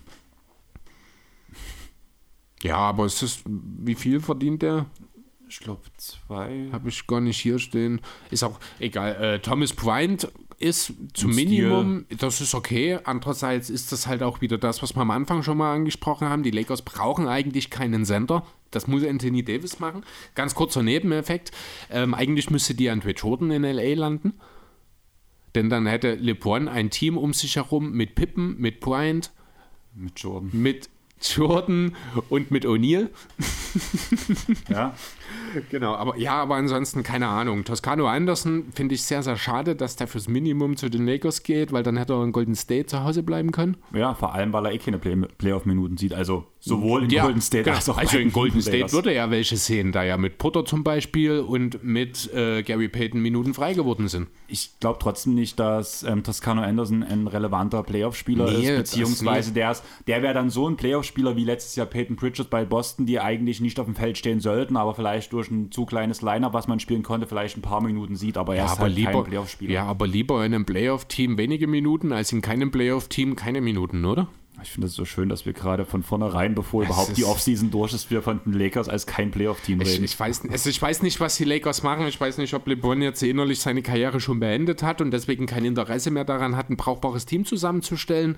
Denn also ein Fit, kein Spieler, den die Lakers geholt haben, ist ein echter Fit Ich find, für diesen ist- Kader. Ich finde, es sind nur Namen gepickt worden Ja. von Spielern, die enttäuscht haben. Richtig. Also natürlich haben die Lakers keine Möglichkeiten, andere Spieler zu holen. Andererseits versucht man ja immer noch irgendwie Kyrie Irving anzuleiern. Ähm, aber nee, verstehe ich nicht. Reicht auch zu den Lakers, oder? Ja, perfekt. Deswegen würde ich zum letzten Signing kommen, was ich Mhm. noch ansprechen wollte. Und das ist Arne Wendler für die Dresden Titans. Ja, sehr schön. Habe ich auch gesehen heute. Hat mich Und- auch sehr gefreut. Da Freen Dealing mit ein bisschen Handling mit dazu, der auch mal zum Korb ziehen kann, aber vor allem aus den Ecken seinen Dreier hochprozentig trifft. und schon Pro-A-Erfahrung mitbringt. Genau. Also musste ich grinsen, wo ich es heute gesehen habe, wollte ich unbedingt mit ansprechen. Mhm. Sehr schön. Props in die Richtung von, der, von den Titans. Gut gemacht, Rico. Genau. Und viel Erfolg, Arne. Genau, Ja, letzter Punkt, du hast es schon angesprochen. Ein großer Trade fehlt noch. genau. Und das ist der um DeJounte Murray zu den Atlanta Hawks. Mhm. Wir hatten einen Teil davon besprochen, weil immerhin haben wir über Gallo geredet, der halt jetzt mittlerweile in Boston spielt. Er ist zusammen mit drei Picks und Äh, ich habe es genau hier und zwar mit einem geschützten 23er Pick. Da weiß ich nicht genau, ob es der von den Knicks oder von den Hornets ist. Und dazu der 25er und 27er First Rounder der Hawks sowie ein Swap in 26. finde ich eigentlich so ein Win-Win-Deal, zumal das Gallo jetzt direkt raus ist. Die Spurs wollen den Umbruch. Murray hätte sowieso nicht mehr ins Konzept gepasst und dafür drei First-Rounder zu kriegen, ist eigentlich ein Top-Deal. Ich finde das auch sehr gut. Ich finde, wir sollten hier einen zweiten Deal in dem Zusammenhang, wenn wir über die Hawks reden, mit einbauen. Sacramento. Das ist der um Kevin Hörter, genau. Justin Holiday, Holiday Mo Harkless sind nach Atlanta gegangen. Dafür ist Kevin Herter nach Sacramento gegangen. Ganz kurz zu Herter und Sacramento muss man nicht viel sagen. Ich glaube, da geht es in erster Linie darum, dass er jetzt das machen soll, wozu Dante Di Vincenzo eben nicht in der Lage war. Ja. Finde ich aber auch, ist ein ganz guter Deal für beide Seiten. Ist ein sehr guter Deal für. Also vor allem würde ich sogar behaupten wollen, ist das ein sehr guter Deal für die Kings. Ja, du brauchst halt noch. Also ähm, Holiday, und halt- Harkless sind, entschuldige, äh, Holiday und Harkless bringen natürlich auch genau das mit, was äh, die Hawks brauchen. Beide Genau. sind gute Wing-Defender, zumindest einer von beiden ist auch ein solider Schütze in Justin Holiday. Ne, ich finde, du hast ähm, in Justin Holiday hast du den, der ein bisschen mehr diese Offense bringt, den Wurf mitbringt. Ah, der halt die aber nur die. nicht. Ja, aber da, du hast du nur die kleineren Guard oder Wings damit verteidigen kannst, während du situativ mit Mohakles den besseren Verteidiger auf mehr Position hast, aber dafür ein bisschen Offense abgibst. Je nachdem, wenn du von beiden gerade spielst. Du kannst nur einen gleichzeitig spielen, bin ich der Meinung. Wahrscheinlich wird es in einem Team nie die Möglichkeit geben, genau. dass beide gemeinsam auf Aber du kannst halt situativ mit, dieser, mit diesen zwei Arten an Spielern sehr gut reagieren, weil ja Harkless auch zum Beispiel ein guter Karte eigentlich zum Korb ist von seinen Anlagen her. Hat er die letzten Jahre nicht mehr so gut gezeigt, muss man ganz ehrlich sagen. Harkless ist offensiv, hat verweigert jeden Wurf Seitenclippers, Seitenclippers. Das, ja, also defensiv immer noch durchaus brauchbar als äh, One-on-One-Verteidiger und auch ein Stück weit im Teamkonstrukt, aber offensiv eigentlich bist du 4 gegen 5. Genau. Ja. Was man nicht vergessen darf, auch gut für die Teamchemie. Justins Bruder Erwin ist auch in Atlanta jetzt als Backup genau. Point Guard.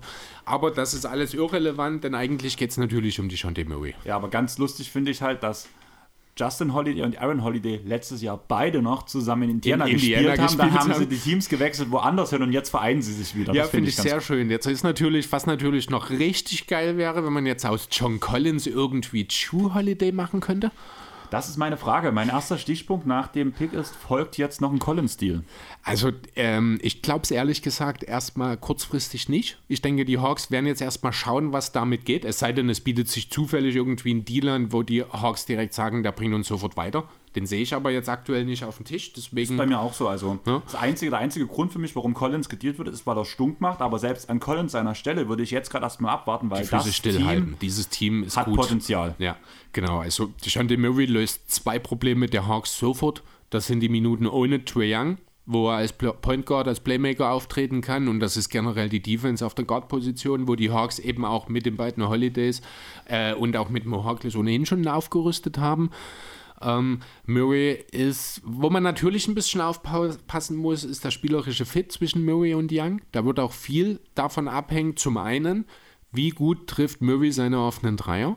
Da gibt es durchaus ein bisschen Fragezeichen. Er ist in Karriere, ich glaube, knapp unter 33 Prozent Schütze, hat aber wahrscheinlich noch nie so viele offene, Freier, äh, offene Dreier bekommen, wie er das neben Trey Young in der Atlanta bekommen werden wird. Ähm, ich würde dich bloß ganz kurz unterbrechen, weil mhm. bevor es danach ein bisschen runtergeht, ich mache es auch gerade nochmal parallel auf. Ich glaube, die Dreierquote von Deshaun Murray war gar nicht so schlecht, bis zu dem Zeitpunkt, wo er eine größere Aufgabe bekommen hat. Und dann ist sie gesunken, ähnlich wie wir vor uns das Thema um Malcolm Brockton hatten. Das kann sein. Also da gehe ich grundsätzlich auch davon aus, dass natürlich äh, okay, die. Nee, vergess es wieder. Aber es sind knapp unter 33, ich glaube, in Karriere. Ähm, die ne? letzten zwei Jahre hat er im Schnitt 32 Prozent ungefähr geworfen. Das Jahr davor war er mal hoch mit knapp 37. Hm. Sonst hat er bloß in seinem Rookie-Jahr 39 Prozent geworfen. Das war bei 0,6 Versuchen. Mhm. Und dann gab es dieses zweite Jahr, da hat er sogar bloß 26 Prozent getroffen. Also ja, ist kein Shooter. Aber ich sehe einen ganz anderen Punkt. Wie gut er seine Dreier wirft, ist für mich eher uninteressant. Sondern wie gut ist Trae Young Offball? Das ist der zweite Punkt, auf den ich kommen wollte. Genau. Wie bereit ist Trae Young, den Ball in Murrays Hände zu geben und seine eigentlich größte Stärke, das muss man ja ehrlich sagen, äh, Trae Youngs Effizienz im Spot-Up ist ja, ist ja, ist ja absurd. Also das ist auch eine Art und Weise, wo ich sage, da kann auch irgendwann Steph Curry vielleicht anfangen, mit den Knien zu schlottern, wenn er sieht, wenn die, äh, wenn die Hawks anfangen, Trae Young effektiv Offball einzusetzen, dann, dann nagelt er die Hälfte seiner Würfe rein. Ja, bei 1,3 Points per Possession aus dem Catch and Shoot habe ich hier aufstellen. Nach Cuts 1,3% äh, ganz kurz, nach Catch and Shoot 1,33 Prozent, äh, 1,33 Points per Game. Nach dem Catch and Shoot 1,3 Punkte. Und irgendwo, hätte ich gedacht, habe ich mir noch aufgeschrieben, war. Du hast jetzt so zweimal nach einem Catch and Shoot gesagt. Das zweite war nach Cuts 1,3. Ja. ja. das war auf jeden Fall danach mhm. nach einem Off-Ball-Screen. Da waren es ja. 1,26 äh, Points per Game. Genau, aber das sind halt auch alles Sachen, die er gemacht hat, Off-Ball, mit alles andere als guten Playmakern an seiner Seite. Also da war er immer der Beste und äh, Bogdan Bogdanovic. Jetzt hast du ja in Murray jemanden, der ein echter Point Guard ist. Das Ding ist, du hast ja gerade recht, er hat das auch mit schlechten Mitspielern gemacht. Eine Grundlage dafür, dass er so schlechte Mitspieler hat, war, dass es eigentlich nie machen konnte. Also wenn wir hier von seitens seine 50 Prozent aus dem Catch and Shoot, was du gerade gesagt hast, beziehungsweise meine 1,3 Points per Game, das sind alles Sachen, die auf so einer geringen Sample Size ähm, fußen, sage ich mal dass wir eigentlich die nicht für relevant nehmen können. Daraufhin habe ich halt nochmal ein bisschen Tape mir angeguckt, so die, wenn es mal ist, wenn er es mal machen konnte, sah sowohl Wurfbewegung als auch Entscheidungsfindung sehr schnell und flüssig aus. Deswegen ist das schon ein sehr interessantes Thema.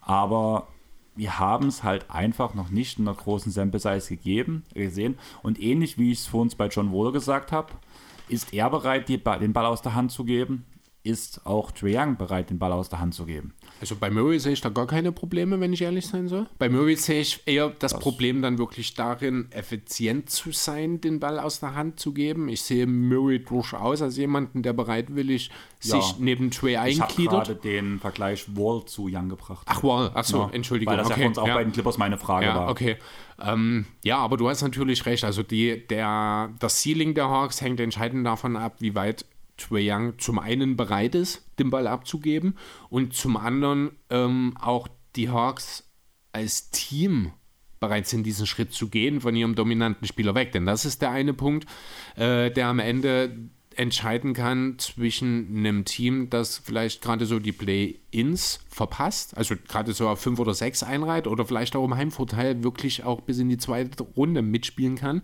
Denn, sind wir mal ehrlich, ein Team aus Murray, aus Young, aus äh, Bogdanovic, Collins und Capella, die ist Starting Five alleine, die muss für, für eine Top-4-Platzierung im Osten reichen. Du hast mir gerade bei der ersten Aussage fast die Luft aus dem Atem genommen, wo du sagst, die Play-ins fast, fast verpassen. Und es so, war blöd formuliert, also im Sinne von, also die Play-ins, wenn die Hawks in den Play-ins landen, dann war es eine verlorene Saison. Ja. Eigentlich sogar, wenn die Hawks nicht in den Top 4 landen jetzt mit diesem Team muss man, da kommt es natürlich drauf an, was man aus den Playoffs dann noch rausholt. Wenn dann auch zweite, dritte Runde drin ist, dann ist es auch egal, wenn du am Ende Fünfter oder Sechster wirst. Aber zweite Playoff-Runde muss dieses Team eigentlich erreichen. Ja, gebe ich dir vollkommen recht. Deswegen war es so ein bisschen schwierig. Also ich würde mich auch nicht wundern, wenn sie vielleicht auf Platz 7 oder 8 einwandern, aber viel tiefer sollte es nicht fallen. Einfach weil auch viele Ostteams halt einfach einen guten Kader haben. Ja. Da haben wir wieder bei dem Punkt KD, je nachdem, was da auch passiert, kommt mhm. noch ein Team dazu, beziehungsweise fällt halt eins weg. Was halt interessant sein wird, ist für mich nicht bloß ähm, der Punkt, wie viel Platz hat jetzt Trae Young, kann Trae Young abseits spielen, sondern auch diese Murray-Sache, da einfach ein schlauer Playmaker ist und Creation auch für andere bringt, auch bloß so äh, diese Hockey-Assists wieder gut spielen kann. Es bringt halt einfach auch viel mehr Platz für Leute wie Collins, für Bogdanovic, die danach ihren eigentlich sauberen Wurf, der letzte Saison nicht so gut gefallen ist wie in den Jahren zuvor, noch, den bringt das einfach noch mehr Freiräume. Der kann noch, der kann noch mehr für diese Jungs kreieren. Weshalb und, einfach alles viel mehr öffnet. Und was auch nicht zu unterschätzen ist, die Transition der Hawks, die wird eine absolute Gefahr sein. Murray ist ein überragender Rebounder für seine Position. Wie schnell die Hawks nach vorne gehen werden, mit Collins, mit einem Capella, wenn er fit ist, mit Young, mit Bogdanovic. Irre. Also da mache ich, also die Hawks sind auch definitiv ein Team, das äh, eine gewisse League-Pass-Affinität auch wieder mitbringt dieses Jahr. Ja, die hast du eigentlich immer mit Trae Young, auch wenn es letztes Jahr nicht so gut aussah. Ja, aber ich finde, das ist jetzt mit Murray einfach, weil der bringt so viele Punkte mit, wo ich sage, das passt so gut. Der macht das Team einerseits schneller und besser, andererseits ist er aber auch in der Lage, das Tempo neben Young so zu diktieren, dass man halt auch den Gegner sein Tempo auch mal gemäßigt aufzwingen kann. Die Hawks sind brandgefährlich. Oder ja. müssten es eigentlich sein. Und wie gesagt, auch wenn ich nicht glaube, dass jetzt im Sommer noch was passiert, bleibt natürlich immer so ein bisschen das Thema, was passiert mit John Collins vielleicht in Richtung Januar, Februar, Richtung Trade Deadline, kann ich mir durchaus vorstellen, dass da sich vielleicht nochmal was tut, wenn man vielleicht auch nicht ganz zufrieden ist, wie es bisher lief. Dann meine Frage an dich. Hast du noch was? Nö, ich glaube, ich bin durch. Dann würde ich sagen, wir haben wirklich das Tempo nach dem Timberwolves ganz schön angezogen. Wir sind jetzt bei zwei Stunden zehn. Oh, das passt doch. Von daher würde ich sagen, entspannte Runde heute. Wir haben mal wieder zusammen die zwei Stunden geknackt. Das ist lange nicht passiert, muss man ganz ehrlich sagen. Ja, das stimmt. Wir lassen, lassen uns immer aus, wenn andere nicht da, also wenn der jeweils andere nicht da ist, muss man ja ganz ehrlich sagen. Ich jetzt letztes Wochenende so weit, dass wir es geteilt haben. Von daher Wobei ich sagen muss, ganz ehrlich, ähm, auch meine Soloaufnahme, die ist ja dann doch auch bei, ich weiß gar nicht, 1,10, 1,20 oder War sowas also die gewesen. Hat mir auch sehr gut gefallen. Wenn du dabei gewesen wärst, wären wir dort wahrscheinlich auch in die zweieinhalb, drei Stunden gegangen. Weil da wären doch einige Sachen, ich habe dann auch ein, zwei Sachen, habe ich dann im Nachhinein gemerkt, die habe ich gar nicht angesprochen. Ähm, ich glaube, wobei ich weiß nicht, wie du deine Meinung dazu? Wir waren wir sehr ähnlich. Ich konnte alles okay. nachvollziehen, was du gesagt hast. Ich hätte nicht so viel dagegen. Und heute hatten wir ja schon so ein paar, ein paar Sachen zumindest mhm. eine sehr unterschiedliche Meinung. Also vor allem beim Thema Timberwolves hängen geblieben sind. Ja. ich glaube schon, dass das so ein bisschen. Aber was ich meine ist, auch in der Folge wärst du dabei gewesen, hätte man mit Sicherheit die zwei Stunden geknackt. Ah, es wäre so um die zwei Stunden gewesen, bin ja. ich ganz sicher, weil wir halten uns schon kurz und vor allem machen wir keine 10 Minuten Vorgespräche mehr oder 15 Minuten, wie wir es manchmal hatten. Nee, das stimmt. Und wir sind mehr on point und deswegen würde ich sagen, da gehen wir jetzt auch direkt raus. Ich muss heute Abend noch auflegen. Du machst heute noch einen ruhigen, habe ich mir gehört. Ich will eigentlich Tour de France, das Finale, das ist die erste Bergankunft, aber ich gucke gerade auf die Uhr, es ist halb sechs, dafür ist es wahrscheinlich schon zu spät. Die sind wahrscheinlich schon im Ziel, bevor ich daheim bin. Vor allem, wenn du so lange wieder nach Hause fährst, wie du hergefahren bist. Oh, Wahnsinn. Ich habe heute auch gar nicht bewusst, mir war auch gar nicht bewusst, ich war halt jetzt die Woche auch noch wegen meiner Hand krankgeschrieben. Ich sitze jetzt hier mit Schiene da, ich merke es ja auch mittlerweile wieder, ist ein bisschen unangenehm geworden. Ähm, ich habe eine dreifache Zeit zu dir hochgebracht. Es war ja wirklich auf jeder einzelnen Straße ging es irre ab. Dann würde ich sagen, beenden wir die Sache jetzt wirklich relativ schnell, dass du auch nach Hause kommst, mir endlich meine Ruhe lässt. Von daher würde ich sagen, lehn dich zurück. Leute, wenn es euch gefallen hat, lasst auf Spotify und Apple Podcasts bitte eine Bewertung da, gerade auf Apple Podcasts. Ich habe lange nichts zu lesen von euch bekommen. Wir würden uns extrem freuen, wenn da mal wieder ein bisschen was kommt. Der letzte Punkt war die Honigmelone, wo es sich jetzt raus dass das Kruko ist von den Dresden Titans, einer aus dem Fanclub. Von daher, okay. also wusstest du das nicht? Nee, ich, äh, keine Ahnung, ich glaube, nee, nee. Ich hätte gedacht, du warst mit dabei, wo er erst erzählt hat. Aber auf jeden Fall würden wir uns natürlich da über eine Bewertung freuen. Sonst folgt uns auf sämtlichen anderen Streaming-Plattformen. Ihr könnt uns auch auf Instagram, Facebook und Twitter folgen. Kommentiert fleißig, sagt eure Meinung dazu, was ihr denkt. Wie gesagt, Sven, wir erwarten noch eine Aussage von dir irgendwo von Anfang des Pods. Wegen der ähm, Designated Player Exception. Achso, Sven Scherer, wenn es jetzt. Genau. Ja. Ich war jetzt bei Kroko wieder, so, weil Sven nein, deswegen jetzt war ich bei Sven Scherer. Also Kroko kann auch gerne seine Meinung dazu sagen, wie er das versteht, aber ich würde sagen, Hannes, es war schön, dich mal wieder in den Kommentaren begrüßen zu dürfen. Du hast ja deinen Solo-Pod via Voicemail von uns schon bekommen. Von daher, du hast dich extrem drüber gefreut. Ich weiß gar nicht, ob ich das Chris schon geschickt habe. Ich glaube ja. Und ich würde sagen, wir haben es geschafft. Wir sind bei mit Intro, Outro bei 2 Stunden 15 Minuten jetzt schon übers Quatschen wieder. Deswegen würde ich sagen, tschaußen. Ciao.